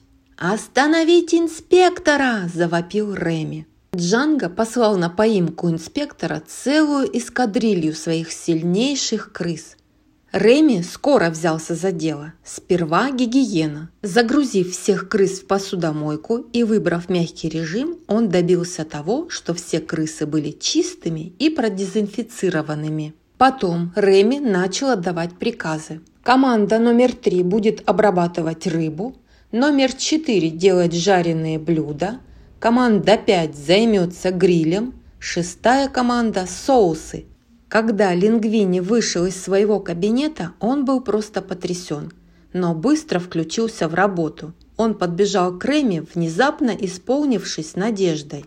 «Нам нужен кто-то, кто будет обслуживать столики», – сказал он Реми. Тот одобрительно кивнул. Лингвини схватил свой рюкзак и перевернул его. Из рюкзака выпала пара роликовых коньков. Считанные секунды спустя, одетый в форму официанта Лингвини на роликах ворвался в обеденный зал и начал с невероятной скоростью и точностью раздавать гостям меню. «Искренне прошу прощения за задержку», – объяснял он. «Но сегодня у нас работает маленькая команда».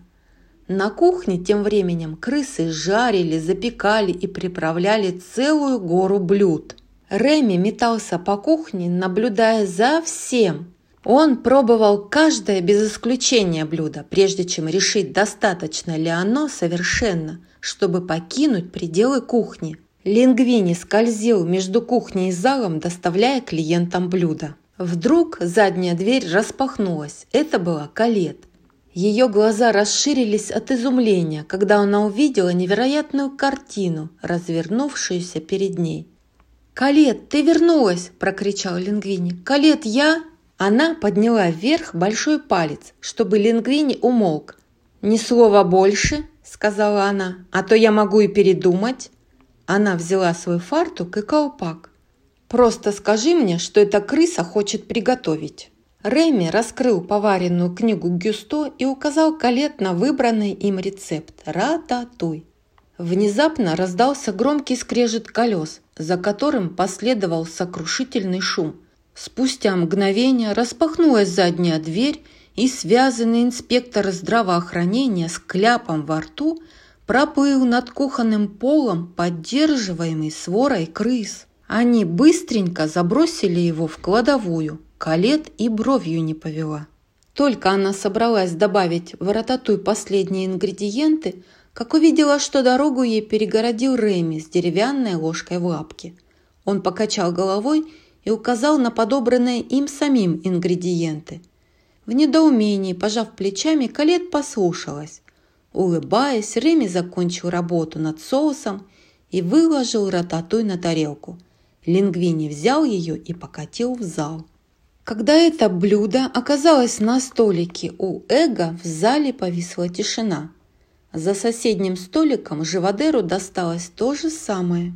«Рататуй? Да они, должно быть, шутят», – пробормотал он.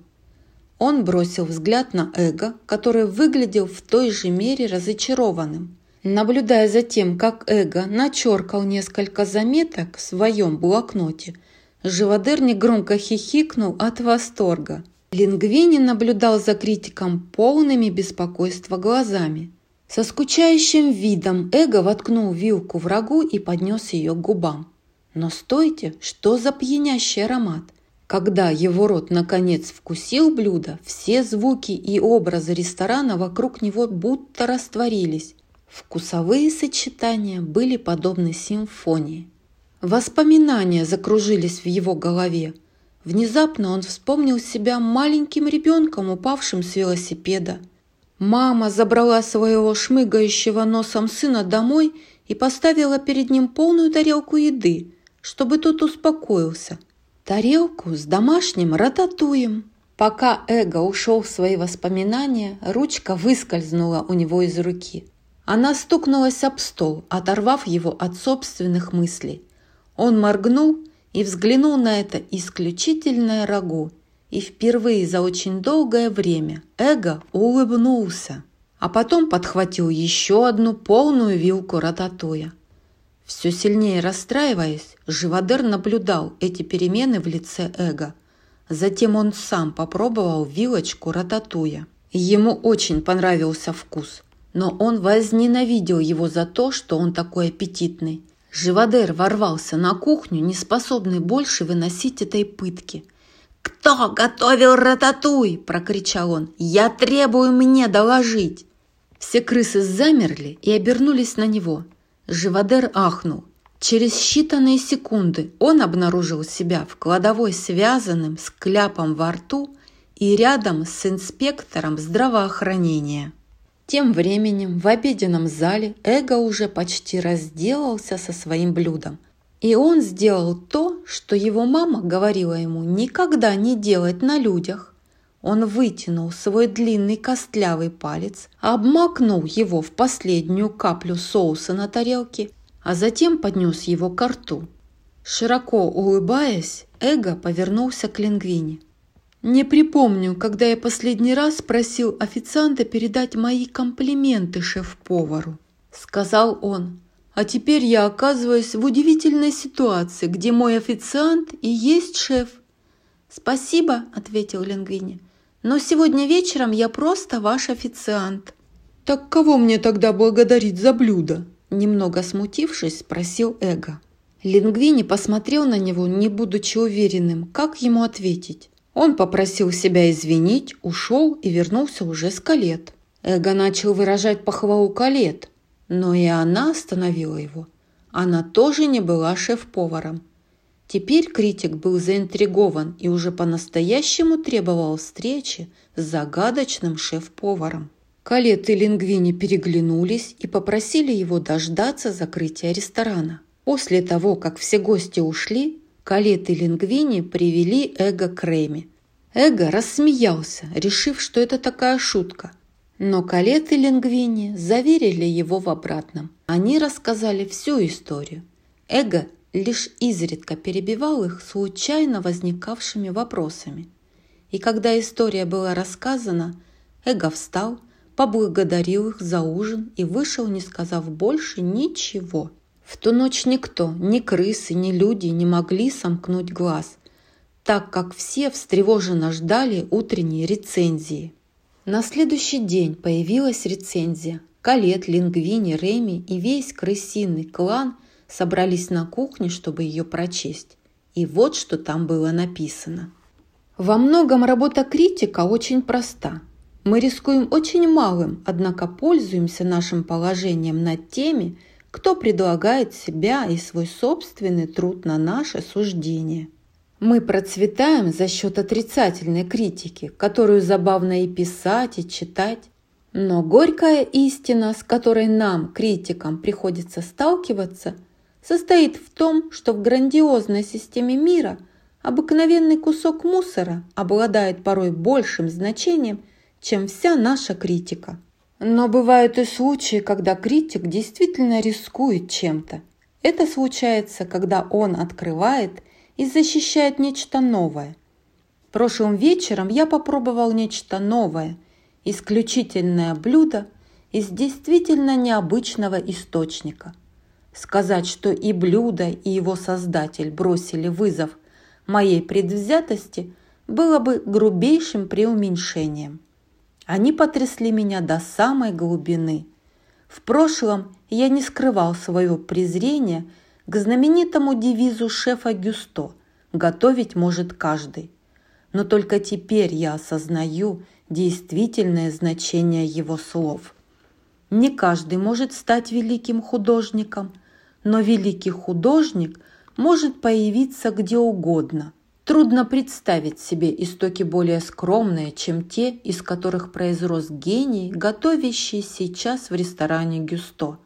Но он, по мнению вашего покорного слуги, не больше и не меньше, чем лучший повар во Франции. Калет и Лингвини обняли друг друга. Реми и крысиный клан шумно радовались. Вчерашний вечер, когда они умудрились управиться с кухней, освоить и улучшить один из рецептов Гюсто, порадовать самого строгого критика во Франции, если не во всем мире, это был волшебный вечер. На самом деле это был самый счастливый вечер в жизни Реми. Конец? Ни за что. Вот что случилось потом. В итоге им пришлось выпустить на волю Живодера и инспектора.